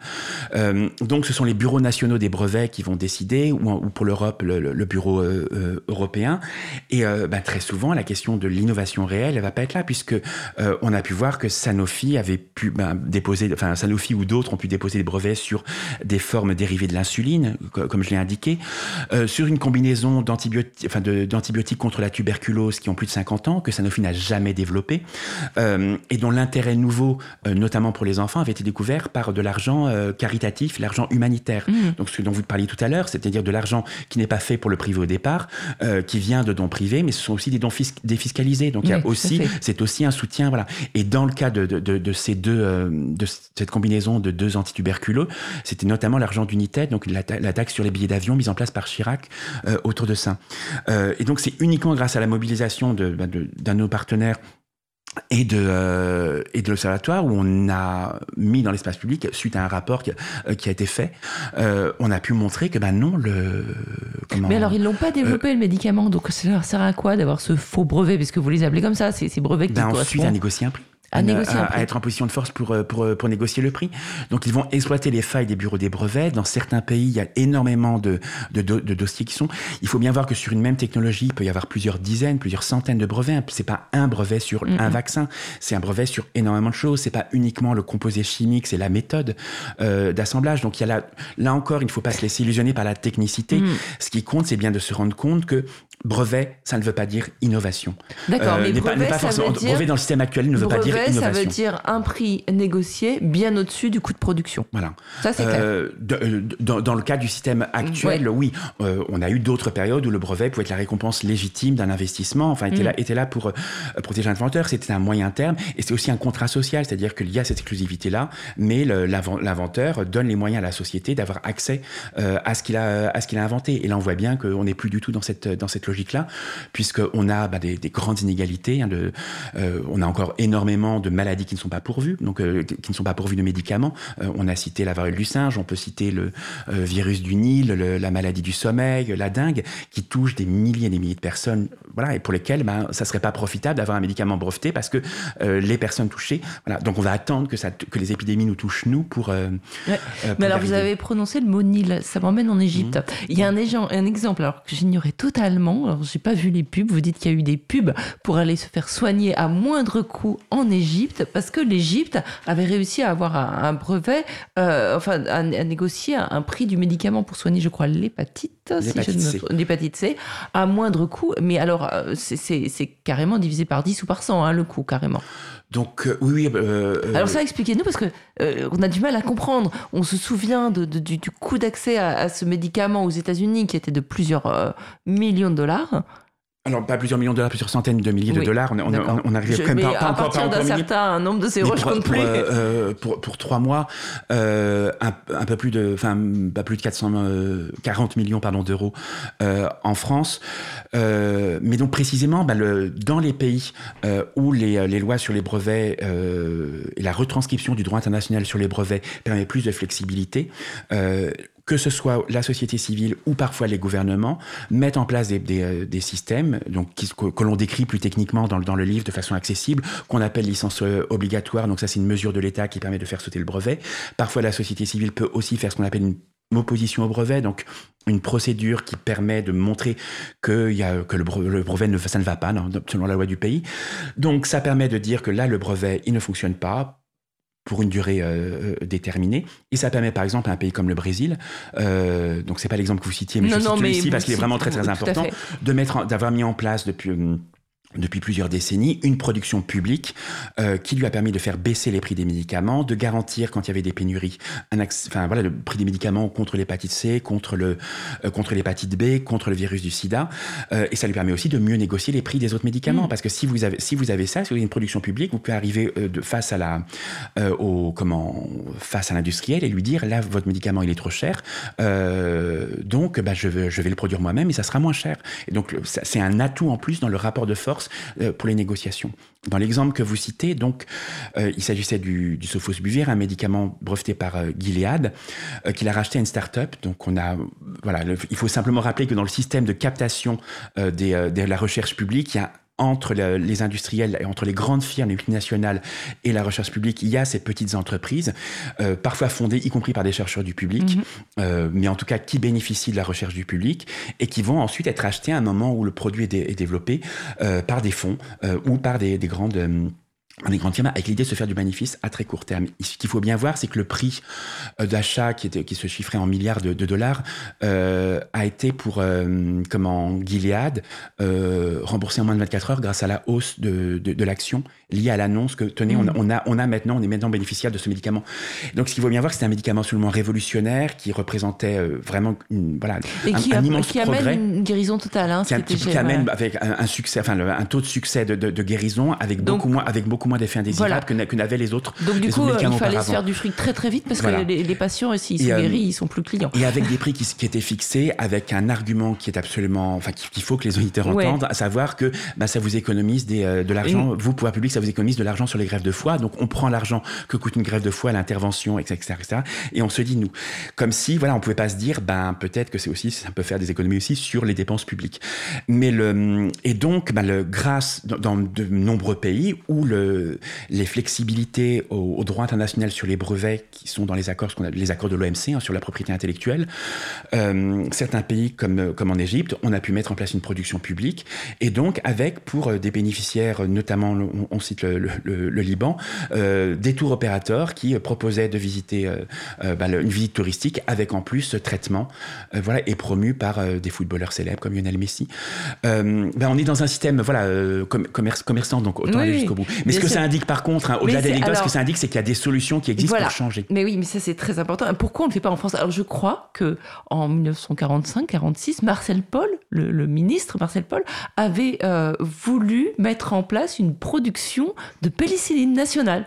Ça s'est pas fait, mais il y a eu quand même quelques quelques velléités donc en mais, France de faire ça. Mais il y, a, il y a quelques années encore, on avait une production pharmaceutique à l'hôpital, Ouais. euh, qui a été euh, notamment dans les hôpitaux de Paris, qui a été retirée par Hirsch. euh, le, le- le- le- Ah oui. Voilà, on, on- on avait, euh, on avait des productions nationales publiques. Enfin, le, il y a, pas si longtemps, il y a, il y a pas si longtemps que ça en fait. Alors, est-ce qu'il faut revenir à une production étatisée Euh, on ne le sait pas. Ce qui est sûr, c'est qu'il faut que l'État rejoue un rôle là-dedans, que la puissance publique se, se- se réaffirme, euh, et on donne tous Et- les éléments pour le pourquoi faire. nous, hein. on fait pas euh, les, les- Alors, je vais le dire avec mes mots, je suis désolée. C'est la fin de l'émission. Les, les trucs d'exception sur les, les- sur, les, sur les brevets, pourquoi, pourquoi l'Europe et la France ne le fait pas? Par exemple, ce truc d'exception, donc le- qui, est, qui est vraiment dans le droit international et dans le droit national, ça s'appelle la licence obligatoire. Voilà. C'est une mesure qui est administrativement très très simple. Donc c'est pas la complexité administrative qui est en jeu, c'est la volonté politique. Euh, en 2014, quand ce médicament contre l'hépatite C est arrivé en France, Marisol Touraine, ministre de la Santé, a refusé de l'utiliser alors qu'elle en avait parfaitement le droit et a donc décidé, et la porte là-dessus, et le gouvernement socialiste porte une responsabilité immense dans la progression de l'explosion des prix des médicaments. Elle a refusé d'engager le rapport de force. Elle le dit elle-même devant les parlementaires à l'Assemblée nationale. Pour je ne veux pas, je, je ne veux pas froisser, je ne veux pas tendre les rapports, créer un contentieux avec. Donc au lieu, voilà. Et ce qu'il faut bien se rendre compte, c'est que traiter toutes les personnes en France avec l'hépatite C au prix qui était fixé à l'époque, euh, ça revenait à deux fois le budget de la PHP. Songeons-y après l'été qu'on a passé avec les urgences Voilà. qui fermaient avec Donc les en problèmes de gros, dépenses. c'est pas deux fois le budget de la PHP. les- c'est pas les patients qui coûtent cher, c'est les médicaments. Voilà. Si je dois résumer votre livre On en a- trois mots. En tout, en tout cas, le- au niveau des prix, il faut le, on a besoin de beaucoup plus d'éléments pour fixer rationnellement les prix, pour fixer depuis la recherche jusqu'à la fixation du prix, en passant par la lutte contre les pénuries, une politique rationnelle. Voilà, ce sera le mot de la fin. L'émission se termine. Merci beaucoup, Un grand Jérôme merci Martin. C'est un livre vraiment éclairant. Tout le monde doit absolument le lire parce que déjà, ça déculpabilise. Parce que on est tout le temps en train de se dire, ouh là là, euh, j'ose pas aller aux urgences parce que euh, les pauvres. Et c'est vrai. Euh, mais ceci dit, il y a des solutions et il y a de l'argent. Encore une fois, c'est toujours pareil. Faut le chercher au bon endroit. Et il n'est pas remboursé par la Sécu et ne coûte que 6 euros. Voilà, le livre ne coûte. Bah, il devrait. Il devrait. On pourrait le faire rembourser par. Non, non, achetez-le. Et je sais qu'il y a aussi euh, des discussions euh, donc avec des, des, des- des députés, des sénateurs pour faire avancer les choses aussi. C'est aussi votre rôle d'aiguillon euh, avec cette, euh, cet observatoire du, du médicament. Merci beaucoup. Merci. Et je rappelle que la co-autrice, toujours hein, une pensée pour les filles, c'est Pauline Lontex qui l'a écrit avec vous, Jérôme Martin. Merci encore. L'émission s'est terminée pour aujourd'hui. Merci aussi à Gilles Brézard qui l'a réalisé. On se retrouve la semaine prochaine entre 12h et 14h pour un nouveau numéro de Liberté sur Parole. Excellente journée à tous. Dans quelques instants, vous retrouvez Jérôme et Rayon Libre.